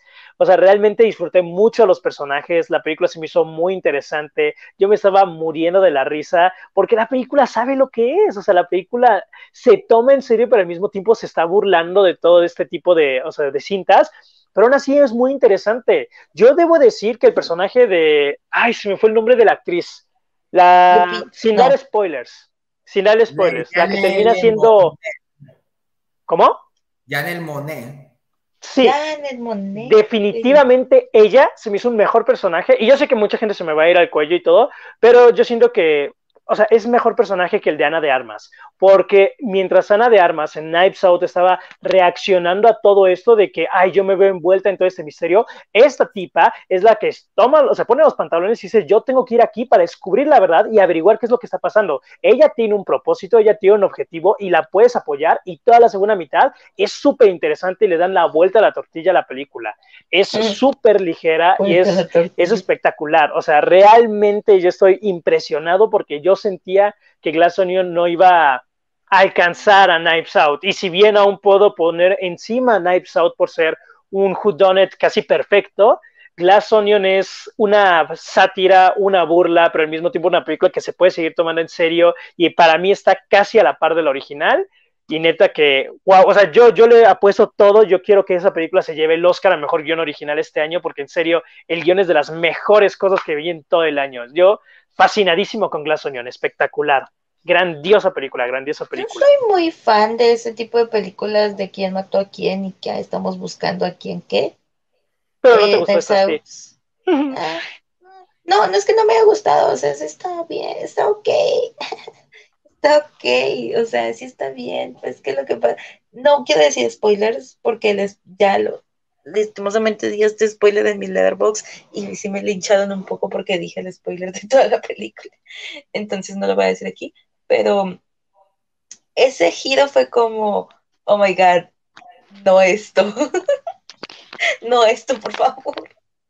Pero de ahí la película me pareció, no graciosa, pero está bien. Me gustaba ah, más la primera, lastimosamente. Ahorita voy a confirmar la Onion nominaciones. Yo vi que estaba nominada algo, pero no sé qué. Sí, mejor guion adaptado. Guión. Ah, ah adaptado, ok.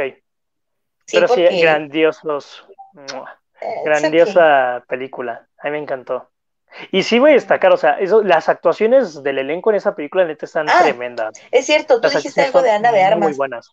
No, no de acuerdo. O sea, Ana de Armas es muy buen personaje en la primera, pero, o sea, es alguien que está reaccionando a todo y se termina viendo envuelta en esa situación, pero Janelle Monet es un personaje que, que termina entrando porque ella quiere descubrir todo y eso se me hace, o sea, se me hace un personaje más fácil de apoyar y un personaje más interesante que alguien que, ay, me está pasando todo esto, veamos a dónde me lleva. No, o sea, este sí es un personaje. Sé, yo siento que no son comparables porque no son situaciones parecidas. Es que no, o sea, son situaciones diferentes, pero...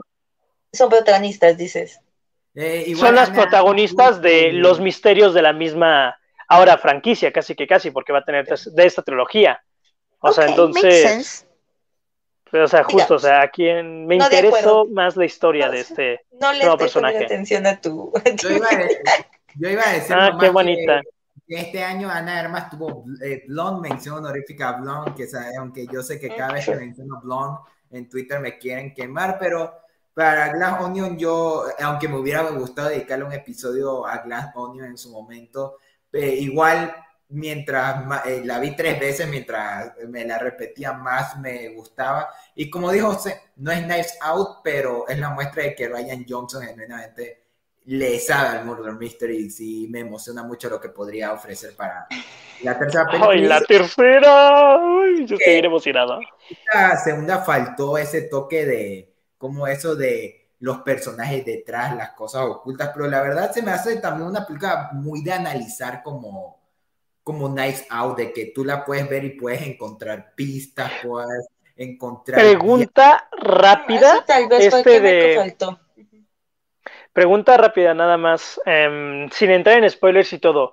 Les, hay una escena con eh, un personaje bailando con un vestido y ahí sucede, pues eh, ahí comienza todo el misterio. Si te muestran en pantalla lo que sucedió realmente, Sí. ¿Y sí? Sí, a, la segunda vez me di cuenta que ah. sí, yo, y yo como que, qué imbécil, ¿cómo es que no lo puedo ver? Es que eso se me hizo buenísimo, eso se me hizo buenísimo. y en la tercera vez que lo volví a ver, yo dije, Ryan Johnson, eres un miserable, pero, eh, pero te Es que ¿saben qué fue lo que se pasó? La rifó. que yo sí noté lo que pasó con algún vacío por ahí y dije, ah, ah, ok, ya. Y desde ahí fue donde la película se me cayó, porque sí me di cuenta, entonces fue como, oh, ok. No, a mí sí me distrajo, o sea, yo sí debo decir que a mí sí me distrajo con eso del, del baile. Tienes que poner más atención, José. Pero sí, sí, sí muestran que le entrega eso. Sí, sí muestran. Ok, qué buena película. Uy, es qué que buena sí película. se nota, sí se nota cuando hace el cambio de algo. No es que lo, lo decía porque hay un episodio en Gumball donde también hay como un misterio y recuerdo que cuando, o sea, como que hacen eso de tratar de distraerte, pero te muestran lo que en realidad pasa y yo lo vi. O sea, fue como de, ah, ahí está, esta persona lo hizo. O sea, aquí es más sencillo porque es un episodio de 11 minutos y es muy predecible. Pero como que sí dije, ah, lo hizo Ryan Johnson y sí me tomó por sorpresa porque me distraje o no lo puso. O sea, solo fue como de, ah, mira este giro. Era, era como mi duda, pero ahora que lo sé. Creo que, ajá, creo que ahí está el porque la película me pareció ok, porque sí me di cuenta. Entonces, ah, desde el punto donde yo me di cuenta qué fue lo que pasó, me puse a analizar qué hacían todos los personajes y pues yo ya no vi ninguna otra pista, digamos, y fue como, oh, ok. Pero bueno, persona. No, sé a qué película quieran pasar de aquí o Tiffany, no sé si tuviste la Tiffany ya se durmió. Ah, no. Tiffany ya dijo todas, ¿no? Eh, me falta una, pero en cuanto a Glass Onion, pues sí, se me gustó. O sea, no me encantó porque, como ya mencionaron, o sea, existe Nice Out, que es una gran película, pero pues sí está bueno. Glass Onion, pero bueno. Eh, bueno, es que, es que no quiero decir la mía porque solo tengo esta. Y no sé si la vieron. Mm. Tar. Tar. Hablemos de Tar entonces. Vamos a hablar de Tar. Pero confío mucho en tu comentario de que te gustó mucho, entonces voy con, con fe a ver esa película. Yo... Espera, nada más, no cuentes nada de la historia o no, no, spoilers porque llevo esperando esa película. O sea, se supone que se iba a estrenar la primera semana de febrero y la atrasaron hasta la última semana de febrero y ya necesito, Aquí me sale verla. no voy a decir que la van a estrenar este fin de semana, pero... Este qué suertudos! Me están diciendo de que ninguno la ha visto. Es la mejor película que he visto. Perdón. Es la... Ok, ok. No les voy a decir de qué, de cómo es, ni qué trata, ni nada, pero mi opinión de Tar es que es la mejor película que he visto en toda mi vida después de Portrait of a Lady of Fire. Lo que sucede, no sé si quieren saber de qué es. ¿Puedo mencionar de qué es? No, yo no quiero saber. Yo no tendré problema, pero pues bueno. ¿Puedo mencionar algo? no, okay. no, no, no, Ok, mi opinión sin, sin, sin tantas cosas es de que el personaje de Tar es excelente. La película es como tiene sus toques, eh, en total es drama, pero tiene sus toques de comedia y los toques de comedia van en los puntos excelentes. Ay, es que está genial. Y también aparte está, tiene como unos toques de suspenso y de, no de terror, pero sí tiene sus toques de suspenso porque al personaje le pasa algo, ¿verdad?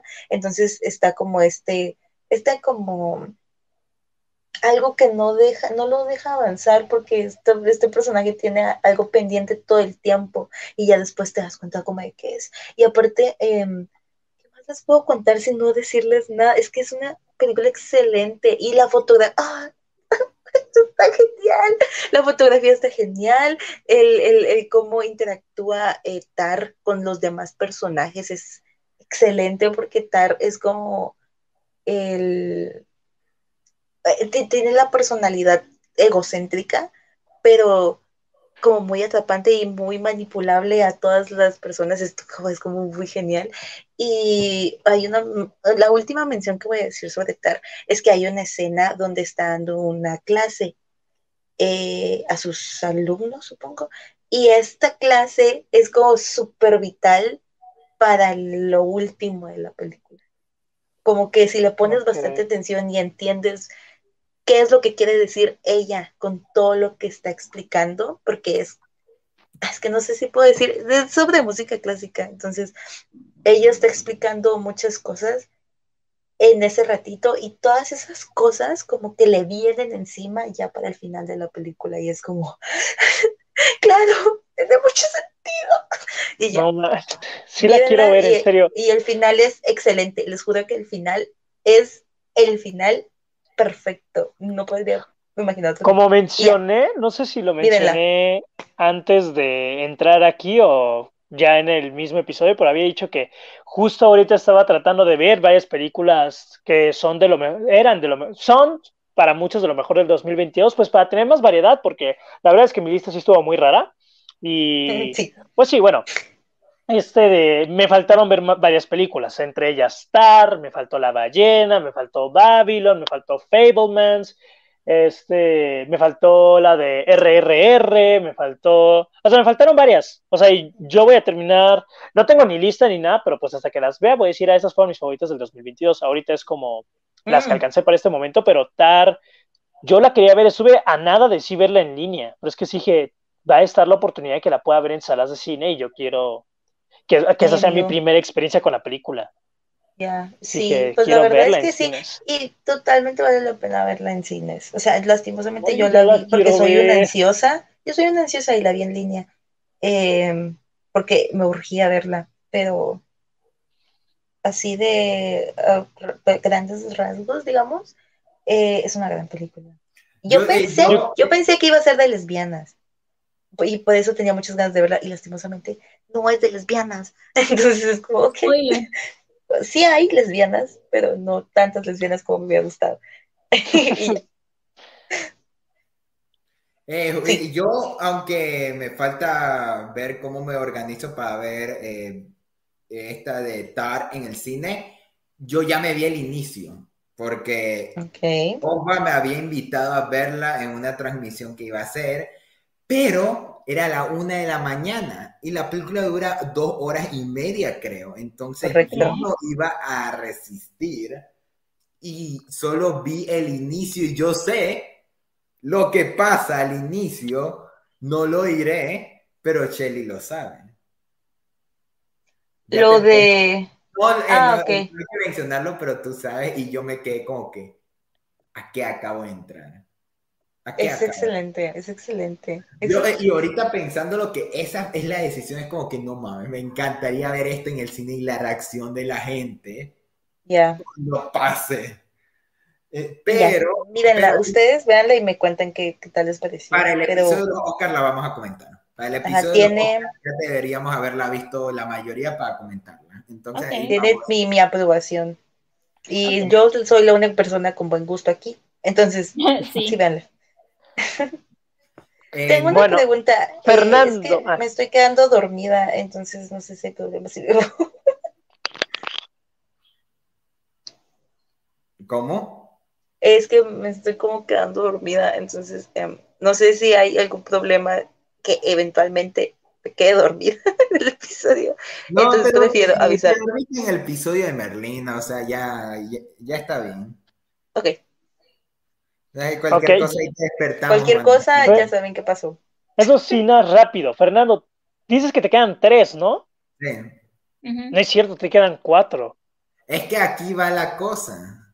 Ah, tienes un empate. Sí, gracias por ah, ok, ok. por la sorpresa, José. resolví el misterio. Es que yo sé que le, falta, le faltaban tres películas, tenía presentes, y ahorita que mencioné una de las que sé que le encantan, dije, no, le faltan cuatro. Entonces, por eso, por eso era la duda. Pinche José, como siempre arruinando todo, pero bueno.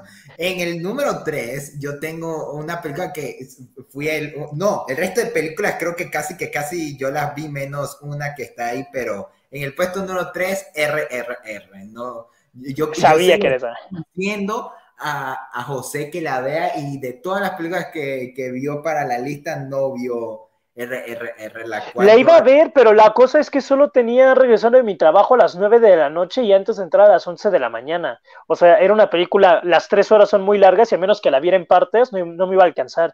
Dije, no, no quiero ver una película en partes. Y eso o sea, sí, me tardé en verla. Eh, o sea, me tardé en verla, pero... A mitad de pues año no yo la vi a la mitad. Yo me vi a la mitad la, eh, la, película y me gustó, pero no me terminó de encantar y no fue hasta comienzos del año que decidí darle otra oportunidad y dije, no puede ser, esta es la película que he visto en mi vida. Y entonces, es que, o sea, es que es una película emocional, es una película con mucho... ¿De, ¿De qué es? Bueno, eh, como tal, es de dos figuras. Yo también quiero saber de qué es. RRR está basada en dos figuras reales de, de, la India, que es una historia ficticia de qué hubiera pasado si estas dos leyendas hubieran, se hubieran conocido y se hubieran hecho mejores amigos. Y entonces. O sea, ¿qué hubiera eh, pasado si Batman y Iron Man se conocieran y fueran amigos? ¿Algo así? Ah, qué hermoso escenario. Eh, entonces, básicamente no son tan diferentes porque los tipos tienen super fuerza, eh, tienen el poder de pelear contra tigres, de lanzar un tigre eh, a, ese nivel de fuerza te llega. Y es que es una película extremadamente loca. Si usted cree que Rápido y Furiosos hacen locuras en RRR, los dejan ridículos a Vin Diesel y a La Roca. Porque ¿Y no es difícil de conectar? O sea, no te saca de la experiencia, no, es, como tan ridícula que... Es que esa es la cosa, uno ya, se deja llevar con la película eh, sorprendentemente, porque también la historia es muy fuerte. Aún en las tres horas te van armando a los personajes, te van hasta, yo creo que RRR es el, es el mismo caso que El Gato con Botas 2, que tienen el arquetipo ideal de villano que no necesita una complejidad extrema, pero está lo suficientemente bien escrito para que tú digas qué buen villano. Entonces, la verdad, eh, me sorprendió. Eh, en acciones desenfrenadas, no te aburren las tres horas.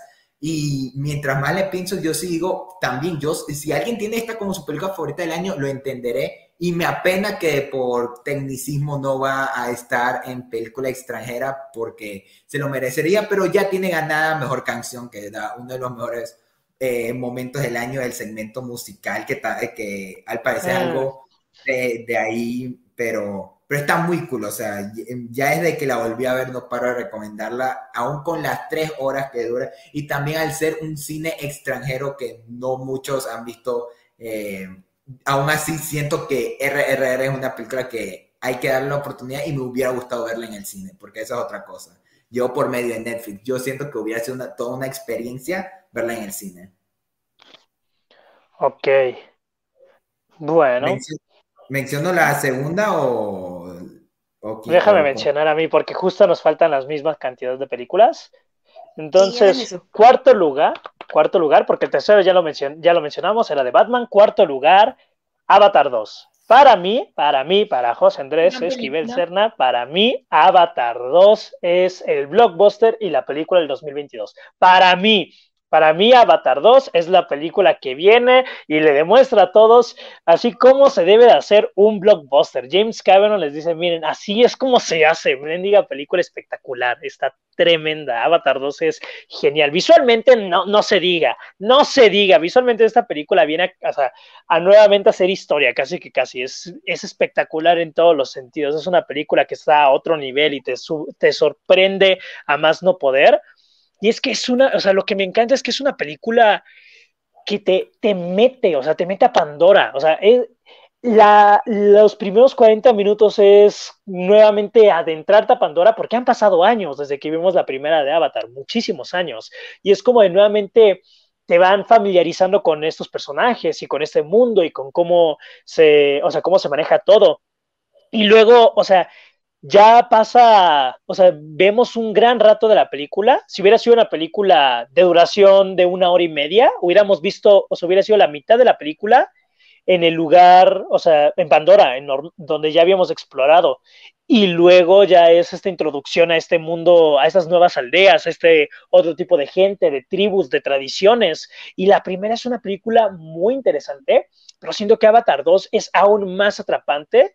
Y no, ver esa película en 3D es realmente, para mí esta es la experiencia en el cine del año, o sea, no hay otra, no es mi favorita, o sea, hay dos películas más que voy a poner por encima, pero o sea, está a otro nivel. La forma en la que esta película te mete es algo que casi ninguna película, casi ninguna logra hacer, logró hacer conmigo, en una sala de cine. O sea, le, le, deben de tener envidia a todas las películas blockbusters de los últimos años, a lo que Avatar 2 está, hizo. Es, es una locura. Avatar 2 en serio está increíble. Y yo sé que mucha gente dice que la historia es muy mediocre y todo, pero no sé, o sea, siento que la historia, a pesar de ser muy sencilla, es una historia que funciona. Yo siempre he opinado que no hay nada de malo en usar clichés o en hacer las mismas cosas que ya se han visto en otras ocasiones, siempre y cuando, siempre y cuando logres darle tu estilo.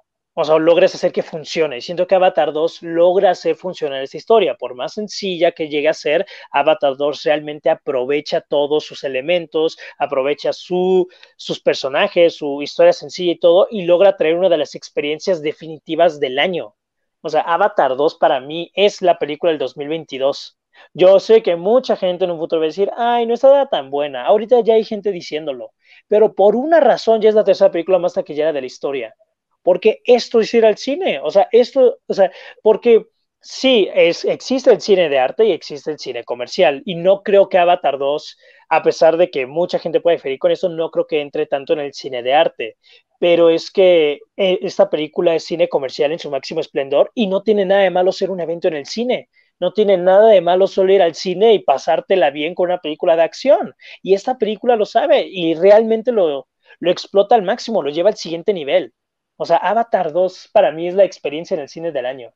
Está muy, muy, muy, muy, muy, muy buena. Yo sí me sorprendí demasiado. Sí, yo tengo que decir que estoy con me José, la verdad. Wow. O sea, fue una película súper buena, que sí es súper inmersiva, o sea, con ya sea los efectos especiales, que, o sea, siento que tal vez ahorita todos están diciendo que ya no son tan espectaculares, pero es porque ya estamos en 2023 y evidentemente la tecnología ha logrado hacer maravillas con, con, el cine y los efectos especiales, pero sí es una película muy buena, yo la verdad la vi dos veces, la segunda vez en 3D y fue una cosa increíble. Sí me ha sorprendido que gente no, no le haya gustado, por ejemplo, eh, mi profesor de inglés, cuando alguna vez eh, estuvimos platicando sobre ella, me dijo que se ha quedado dormido fue como, ¿cómo? Perdón, claro, yo estuve en la sala de estos asientos que se mueven y me quedé dormido porque me pareció súper aburrido. Fue como, uy, no, señor, usted es un señor hecho y derecho medio grande y por eso se quedó dormido, porque, bueno, tiene mucha aventura, sí te engancha eh, la historia y el hecho de que hayan, eh, que hayan hecho que Pandora pues sea más, más grande, que ya no sea solo este pueblito y puedas explorar pues otras partes del mundo, pues también se agradece, o sea, saber que no es solo una tribu chiquita, sino que en serio existe todo este mundo y te lo pueden mostrar, entonces sí, Avatar 2 sin duda es una, es una gran película yo, puedo decir por mi parte que mi papá, el cual no es fan de la ciencia ficción, le encantó inclusive más que la primera. Es que está muy buena. De ocho años no le molestó las tres horas de duración. Eso, eso ya me dice todo de la película. Yo solo, o sea, otra cosa, ya nada más para acabar, cerrar con esta película. O sea, en serio quiero aplaudir a James Cameron porque demostró lo que es ser un evento cinematográfico en el cine. O sea, no quiero insultar ni, o sea, ni tirarle basura a Marvel, porque lo que hizo con No Way Home y lo que hizo con Endgame es algo histórico. O sea, aunque la gente en unos años, aunque la gente esté tirando desde que no son tan buenas y así, lo que hizo Marvel es algo histórico. Pero, y, o sea, un evento, o sea, bueno, al menos para mí, o sea, ir al cine a gritar y toda la cosa sí es un evento, pero lo que, o sea, realmente lo que hace James Cameron con Avatar 2 es un espectáculo visual, pero aparte es adentrarte, adentrarte como casi ninguna película lo logra. O sea, no porque empatices con la historia, no porque, ay, es muy real, no, sino porque realmente sabe cómo sumergirte en todo este mundo con estos personajes, en toda esta mitología. Para mí las tres horas son excelentes, o sea, le funcionan muy bien para darte el tiempo suficiente de explorar todo lo que este mundo tiene por ofrecer. Entonces, o sea, la experiencia que es esta película, para mí esto es lo que debería ser, o sea, así de, así de grandes son los, pues son los blockbusters. Top Gun lo demostró este año, o sea, cómo es que las películas blockbusters, aunque no pertenezcan a grandes franquicias y todo, cómo es que pueden atrapar a tanta gente y cómo es que pueden sumergirte en la experiencia y en la adrenalina de la historia. Y siendo que Avatar 2 lo lleva al siguiente nivel por sumergirte a este mundo. Entonces, yo sí le aplaudo. Le aplaudo a James Cameron yo sí espero, yo sí espero mucho las próximas. Sí, eso. Yo opino lo mismo. No sé, es que yo, yo no me gusta Avatar. Entonces, porque no me gusta ese tipo de películas, entonces. O bueno, no, sí, entonces. Dice que no le gustan las buenas películas. eso. Claro, un comentario impopular, ¿eh? Eh, no, es que eso siento que es un poquito más de gustos porque yo no conecto mucho con las películas. Como José con el Pinocho. Nah, esa es una opinión equivocada. Pero sí, no tengo mucho que decir de Avatar. Continúa, Fernando. En el puesto número 2, en mi caso tengo, no sé si Tiffany la va a contar como lista de 2022, 2000 23 por los tecnicismos que nosotros hacemos entre enero aún ver que cuente que no. Y fue con esta película la que cerré mi lista 2022, pero agradezco que es The Fablemans de Steven Spielberg. Sí, gracias por mencionarla. Una de las películas más hermosas que tuvimos el año pasado. Y si Everything Everywhere All at Once no se lleva el Oscar, debería llevársela The Filmax, eh, Steven Spielberg haciendo una película de por qué ama el cine y eh, de por sí el protagonista era eh, yo tipo, ese tipo soy yo, o sea, eh, se me hizo increíble y en especial es una película no solo del amor del cine, sino el amor en general, las relaciones con tu familia, cómo tú seguir tus sueños, pero a la vez chocas con, con lo de lo que te digan tus padres, como también el arte y la familia se puede haber un equilibrio. Y sea, eh, tú busques ese estilo, ¿no? Es una película que tú conectas por lo tan real que se siente en las situaciones, como también por el simple hecho de querer perseguir tus sueños y las dualidades que pueden pasar al respecto. Y siento que eh, Spielberg lo logra en una madurez de su carrera que parecía que ya había llegado, pero que remarca que el man es uno de esos directores que hace cine. Entonces, eh, eh, de, haber quedado eh, para este año sería ya mi película favorita de 2023, pero no por ese tipo de cosas sí la quería meter en el 2022 para no, no acaparar cualquier buena película que venga este año por algo como The Feldmans, que de haber llegado aquí antes a Latinoamérica, sí secuela. Entonces con esa ya podría ser, ah, ya cierre a la lista. Y justo por lo que ah. Sí, de hecho, The también es mi segunda película eh, favorita del año. O sea, Fernando ya lo dijo, es una, es literalmente una carta de amor al cine. Eh, es una cosa increíble. O sea, yo también la vi y dije como sí, o sea, es por esto que quiero hacer cine, es por esto que, que, estoy en esto. Y más que una película de amor, como lo mencionaste, yo difiero un poco en eso. O sea, sí siento que es de amor al cine y amor a tu familia, pero siento que también habla de lo mucho que tienes que sacrificar por un sueño que incluso esto ya nos lo mostró alguna vez La La Land, que pues tienes que renunciar a cosas para, para lograrlo. Y siento que eso es muy cierto, o sea, al menos adentrarte en este mundo en el que decidimos estar, que es en hacer películas, es un mundo muy cagado, hay que decirlo, o sea, lograr sacar tu producción es súper difícil, trabajas en serio 12 horas diarias o 16 horas diarias, pero sin duda, o sea, el hacer cine tiene que ser para alguien que, que le guste, que, que sí ame tanto esto, que esté dispuesto a sacrificar su tiempo, su energía y incluso el tiempo con su familia, y que no lo veas como un sacrificio, sino como hacer lo que en serio te gusta y le da significado a tu vida, porque si no lo haces, te empiezas a volver loco y como que pierdes el sentido. Sinceramente, a mí me gustó mucho de Fablemans, tanto que hoy en la mañana soñé que estaba en un set de rodaje y estaba claqueteando y fue hermoso y fue como, loco, sí, o sea, esto es lo que quiero por hacer el resto de mi vida y The Fablemans lo proyecto totalmente, entonces. Así que José, ya sabes, tienes que ir a ver The Fablemans. Sí. Si les digo algo, me invitaron a verla hoy. O sea, pero sí, que tengo el podcast. O sea, sí, me dijeron, ay, no vas a ir. Dije, pues es que ya quedé. O sea, yo ahorita por estar saliendo de Fable. la mañana. Si no, o sea, si tengo la oportunidad, es casi lo más probable que ya la vea el viernes. es muy, muy probable que la pueda ver el viernes, así que espero, porque sí, tengo muchas, muchas ganas de esta película. Y, ya creo que casi, cerramos lo, lo mío y no sé si tú aparte de tener... Me faltan dos, ya rápido. Segundo lugar, sí, digo, digo las dos mías ya de corrido, digo una tú la última y yo. Una, una y una, sí lo estamos haciendo. Segundo lugar rápido, em, en español, ¿cómo se Bueno, Dulce Truco, Trick or Treat, Scooby-Doo yo voy a opinar que... Evidentemente tenías que tener una película de Scooby-Doo en tu lista. Scooby-Doo, para los que no sepan, yo soy uno, un fan a morir de Scooby-Doo desde niño, adicto a Scooby-Doo, la verdad es que es una de las producciones que más me han marcado. Yo puedo decir que personalmente es mi grupo de personajes favorito en general, o sea, Scooby-Doo es como siempre mi zona de confort. Y esta es una fácil, es una de las mejores películas de Scooby-Doo que se hayan hecho, porque esta es una película que Em, se trata de que los personajes resuelven un misterio de una diseñadora de modas que ésta se encarga de hacer los disfraces de los fantasmas. O sea, como que su trabajo literalmente es hacerle disfraces a la gente que se disfraza de fantasmas. Entonces, pues la atrapan al comienzo de la película y ya no hay casos. Pasan un año entero y no hay nada. Ya nadie se disfraza, ya nadie asusta a la gente y pues como que están sin un objetivo, más bien Freddy, como que se siente muy perdido y como que no saben cómo mantenerse unidos y luego pues como que termina, termina habiendo alguien nuevo que empieza a hacer estos disfraces, entonces tienen que ir con esta chica para, pues, para que los ayude a averiguar quién es esta nueva persona.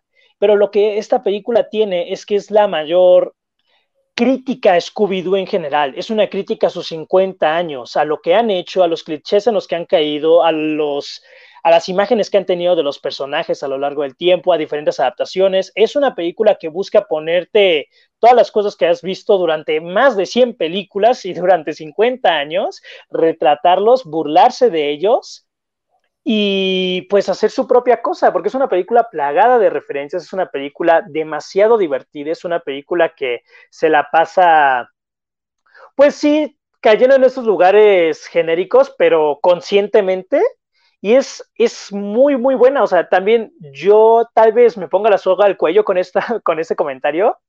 Yo opino, eh, esta película es, mm, bueno, para mí es la mejor animación, o sea, visualmente hablando, del 2022. Yo sé que Gato con Botas es, a otro nivel, Guillermo del Toro con Pinocho en el 3, en el stop motion está espectacular y la, las tortugas ninja hace algo impresionante con los colores pero creo que nunca había visto una película 2D tan fluida. O sea, y les dice, se los dice alguien que ve un montón de películas animadas todo el tiempo y que lleva años viendo Scooby-Doo, nunca había visto una película Scooby-Doo que se viera tan bien. Visualmente esta película está increíble porque tiene mucha, primero fluidez, pero expresan mucho todo, con solo las caras de los personajes, o sea, a pesar de que están en las mismas situaciones que ya se han visto durante años, realmente es algo totalmente nuevo, se siente como una bocanada de aire fresco.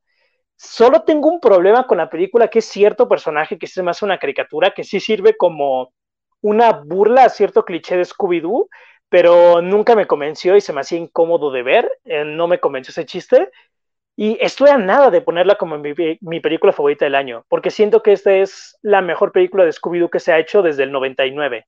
O sea, sí, son 23 años de diferencia y es de las mejores películas de Scooby-Doo que se han hecho. Y al ser uno de mis personajes favoritos de la vida y una de mis franquicias favoritas, estoy realmente feliz de que hayan hecho algo tan bueno después de tantos, tantos años. Estoy sorprendido con esta película. Para la gente que le esté tirando basura a Bill ahorita y que Scooby-Doo está muerto, que le están matando, vean Trick or Treat Scooby-Doo. Según yo está en HBO Max. Véanla, véanla, véanla, porque es una película que en serio está buenísima. Además, rápido nada, comentario rapidísimo. Es la primera película que introduce, es el primer producto de Scooby-Doo que introduce a Vilma lesbiana. Se enamora de esta en la que hace los disfraces para los fantasmas. Y la verdad es que es uno de los mejores romances que ha tenido Vilma en toda la franquicia Scooby-Doo. Está súper bien trabajado. A diferencia de Vilma o de otros romances que ha tenido, eso está excelente. Está súper bien como lo tratan aquí. ¿Y tu primer puesto cuál sería? Me costó decidirlo, pero yo creo que la película, o sea, a final de cuentas creo que todos decidimos nuestra película favorita del año por la película que más nos ha acompañado, o bueno, por, ponerlo así. No sé, o sea, estoy sorprendido porque hasta incluso el fanático del grupo no tuvo tan alto esta película, sino que es de algo que le encanta, que es Kaki. Estoy sorprendido porque One Piece Red es mi película favorita del 2022. Es y yo sé, Fernando, que... que he oído de ti. Estoy, o sea, yo no puedo creerlo porque, o sea, fue una película que vi por error. Yo iba a ver Bardo y no me aceptaron unas entradas que había conseguido a precio especial y hablamos, o sea, tuvimos que hablar con el gerente del cine y perdimos media hora ahí. Ya se había hecho tarde para la película y ya nos cobraban el estacionamiento del cine. Y yo dije a mi hermano, yo no voy a pagar por haber venido a hacer solo corajes. dije, vamos a entrar a ver una película. Y la única película que quedaba era la de One Piece, entonces fue como, bueno, pues vamos a verla. Y es que, o sea, yo creo que se termina convirtiendo en mi película favorita del año porque es una película que entré sin saber absolutamente nada, solo habiendo visto los trailers y me tomó totalmente por sorpresa. O sea, es una película que sí, o sea, no esperaban nada, pero así de que nada, nada, nada, nada, o sea, lo que menos puedan esperar del mundo de absolutamente nada, o sea, es, un cero, o sea, yo entro así como que con hoja en blanco, como, bueno, pues a ver cómo sale. Y lo que me terminó gustando mucho es que es la película con la que más conecté en el año en cuanto a su historia, porque a pesar de que pertenece a esta franquicia gigantesca, logran meterte en este mundo y no en el mundo como de fantasía, o sea, sí es un mundo de pero no como en el mundo de la serie, al menos eso pienso yo, sino como en un mundo nuevo, porque la película abre como si fuera, como si lo estuvieran grabando y es, le están preguntando a gente de diferentes ciudades y como que ellos te van platicando sobre su vida, básicamente sobre cómo el mundo en el que viven es horrible y te plantean que este mundo de piratas es un mundo lleno de caos, es un mundo lleno de robos, es un mundo lleno de, pues, de lo peor y todo el mundo está harto, o sea, todo el mundo ya no, soporta vivir ahí. Y llega esta chica que es una cantante que quiere unir a todo el mundo. Es así como de que con sus canciones ella quiere ser un símbolo y poder crear una nueva generación y todo lo que sucede en este concierto que hace. Y lo que le doy es que esta película realmente Primero trajo mi personaje favorito de todo el año, que es Uta, la cantante de la película. Es el personaje que más me gustó de todo el 2022, porque es con el que más empaticé, es el que más me gustó y es el que más, el personaje que más voy a recordar de todo el año, porque es un personaje muy, muy, muy, muy bien escrito. Y la película, a pesar de durar casi dos horas, es muy entretenida, es muy rápida, como que todo va sucediendo y tienes este misterio del villano, de por qué está haciendo todo esto. Y es un, o sea, es como que muy interesante porque la película realmente, pues va por los caminos opuestos a los que yo esperaba. Realmente, o sea, no esperaba, o sea, como que tenía una idea y la película fue totalmente lo opuesto. Visualmente es una película muy buena. En cuanto a las partes de acción, como alguien que no conoce One Piece, no, no me emocioné porque era de no entiendo cuáles son los ataques de estas personas, pero la historia fue lo que a mí realmente me, sorprendió muchísimo y lo que le dio un mega ultra plus es que esta película es una película musical y es un musical de acción.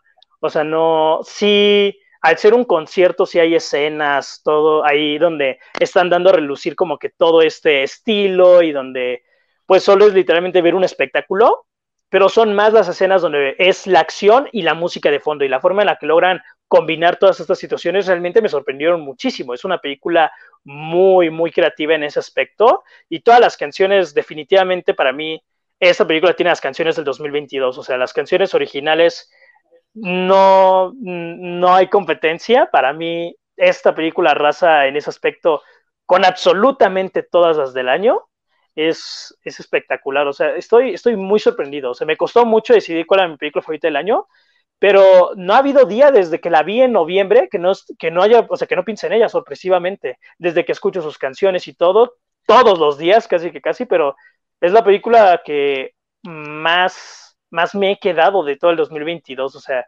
y yo que ni la iba a ver, o sea, y que ni esperaba nada y salí como de, o sea, salí muy sorprendido, pero mientras más pasa, más me gusta. O sea, yo estoy seguro que cuando vea este de Fablemans o Babylon o The Whale o Tar, alguna de esas le va a quitar el puesto, pero para este momento One Piece Red es mi película favorita del año y no puedo creerlo. Eh, interesante elección, eh, es respetable. Yo sí está muy raro. no voy a ver One Piece, pero quizás algún día le dé la oportunidad. sí, fíjate que no es de esas películas que ves y dices, ay, quiero ver la serie. No, porque el aspecto negativo de la película son los personajes de la serie, porque los nuevos que presentan, los que crean para esta película, son lo que hace que funcione esta película para mí. Los otros son como de, están ahí, pero, lo X. Bueno, entonces vamos a concluir el episodio con mi empate, el cual José ya spoileó. Pero que creo que como tal es una sorpresa para algunos, pero para aquí creo que ninguno, ya todos la saben. La película que más me acompañó todo el año fue Elvis, eh, la cual ya comenté en el podcast, así que no voy a dar tantos rodeos, pero todos los que me conocen tan, saben lo tan inmamable que me puse todo el año pasado con Elvis de Baz Luhrmann, la cual mantengo que es una de las películas más electrizantes y, y, quizás una de mis biopics ya favoritas en general. Ya, ya sí, ya lo pondría, ya genuinamente ya Elvis me, me encanta. Y aunque la gente como José la destroza y todo, ya, ya entiendo, o sea, ya hay un punto donde ya puedo entender ya que quizás los excesos de Elvis eviten que todo el mundo pueda conectar con ella y el hecho de que las biopics ahorita ya hasta Weird o Jankovic se está burlando de eso, aunque no me terminó de encantar, pero el respeto, eh, la burla a este nuevo género de películas de biopics que se hacen y hacen. Pero, pero eh, Tiffany, que la vio, también puede entender que es una película que hasta el final te deja como que wow y verla en la sala de cine fue una sorpresa porque yo no era fan de Elvis. Yo, yo solo eh, eh, eh, estaba muy interesado por Baz Luhrmann que había visto su filmografía y me terminó llevando una enorme sorpresa. Tiene uno de mis momentos favoritos de años no sabría si mi favorito pero uno que es la, escena de Trouble la actuación de Austin Butler es espectacular. Se lo lleva Brendan Fraser Colin Farrell el Oscar quien sabe para mí una parte de mí quiere ver a Austin Butler con la voz de Elvis y decir thank you, thank you en el, con el Oscar, pero aún así eh, eh, ya se me hace una película para mí. Y, por, y de lo tan especial que se me hizo, tuve que hacer este empate porque a última hora llegó una película a la cual también me enloqueció, pero que aunque yo sí diría que es mi película favorita del año, la voy a dejar en un empate. Que también es una película súper eléctrica, súper explosiva y que también dividió a la gente y que también José ya la odia, creo que solo por lo tanto que la menciono, Babylon, de Damien Chazelle, la cual tuve la oportunidad de ver hace dos semanas y no soy la misma persona desde que entré a verla, ya soy una nueva Y justo un poco de lo que me comentaba Tiffany con Chip and Dale de, de la industria, justo eso repite en Babylon, pero porque es muy parecido también a lo de los sueños como en La La Land, pero de una manera más cruda. Eh, muchos usan el argumento de que es una carta de amor y odio a tanto al cine como a la industria de Hollywood, a todo lo que, a todas las cosas horribles que tuvo en su época y que desde cierto punto de vista aún suceden y que, pero también para mí también una respuesta de Damien Chazelle de de, que lo hicieron subir por el Oscar de La La Land y se lo quitaron. O sea, esta es como su venganza, su historia de su Joker. Casi que casi una puta enorme desde el, la introducción es media hora, creo, si no me confundo. O sea, ya hay media hora y salen recién Babylon en la pantalla, como que no puede ser la película que esté viendo y quizás sí tenga demasiados excesos por momentos, por lo cual podría entenderse a la gente se le hace fuerte. No se me hizo tan fuerte como el de Water, pero sí podría medio, medio llegar a, a eso que podría generar. Y de por sí la película dura tres horas, pero, pero se me hizo de las películas que eh, hasta curiosamente me identifiqué más con el personaje principal de Babylon que con el de The Feldman. Yo creí que iba a ser al revés un chico que ama el cine y que haría lo que sea para pertenecer a la industria y poco a poco se va deteriorando esta misma y Diego Calva da una de las mejores actuaciones del año, Margot Robbie da mi actuación favorita de ella en esta película y Brad Pitt da una de sus mejores actuaciones en casi toda su carrera y Damien Chazelle genuinamente se nota una madurez desde Whiplash, La La Land, que todo lo que ha estado desarrollando lo explota aquí las relaciones, el amor, y por eso hasta es muy similar en La La Land a varios aspectos, y, pero de una manera más cruda y que explora el, lado oscuro de Hollywood, pero al mismo tiempo también glorificando las películas como tal, el, el hacer cine, las secuencias de grabaciones son una locura y por eso tanto Tiffany como José que les encanta, por eso yo digo, que si tienen la oportunidad de verla en el cine, háganlo. La película ya por Tú sabes que lo he intentado. no, no, quites el momento, pero si pueden, si pueden, háganlo. Si no, está bien. Igual la película, aunque siento que no va a tener el efecto del cine, es una película que hay que ver como fan del cine y que, claro, yo creo que se va a volver una película de culto, porque hay su sector que la ama con el sector que la está quemando, de que está sobrevalorada y todo pero en unos años vamos a comentar de que esta, aunque La La Land va a ser la mejor película de Damien Chazelle, esta para mí es mi segunda favorita de Damien Chazelle y mi película favorita del 2022, pero que va a quedar con empate por Elvis, por la razón que ya comenté, pero... Sí, por el cariño, el, el que te haya acompañado tanto tiempo. De haber salido en diciembre, de haber salido en diciembre, sí hubiera puesto en primer puesto pero ya como ya entro en enero y no quiero... Y mira, ya de por sí se me haría injusto poner Babylon en 2023 por cualquier otra película que salga en 2023 y no la logre esperar y salir como puerco diciendo Babylon es mi película. No, entonces la voy a dejar en el empate, pero hubiera casi, sido casi como un caso de esa historia de que a las últimas se metió. Pero, pero igual, si tienen la oportunidad de ver Babylon y The Fablemans en el cine, háganlo. Ambas son grandes películas y no sé si ya con eso cerramos el episodio o falta algo más, José. Sí, no, ya, ya con eso cerramos el episodio. Ya creo que Shelly se durmió, Tiffany está... Uh, Estoy aquí, pero en realidad sí, ya, ya es hora de hacer la misión, amigos. Así que, eh, antes que nada, millón gracias a todos los que nos han oído durante estos 100 episodios. Más que nada. Sí, es increíble. Eh, de por sí esperamos llegar mucho más lejos, en, especial este año. Y más que nada, gracias. Y espero que estén disfrutando de nuestro contenido y nos apoyen. Y estamos aquí por, por eso y también porque genuinamente disfrutamos de, de lo que hacemos. Así que con eso, eh, José, no sé si quieras cerrar el episodio diciendo las redes sociales donde nos pueden encontrar.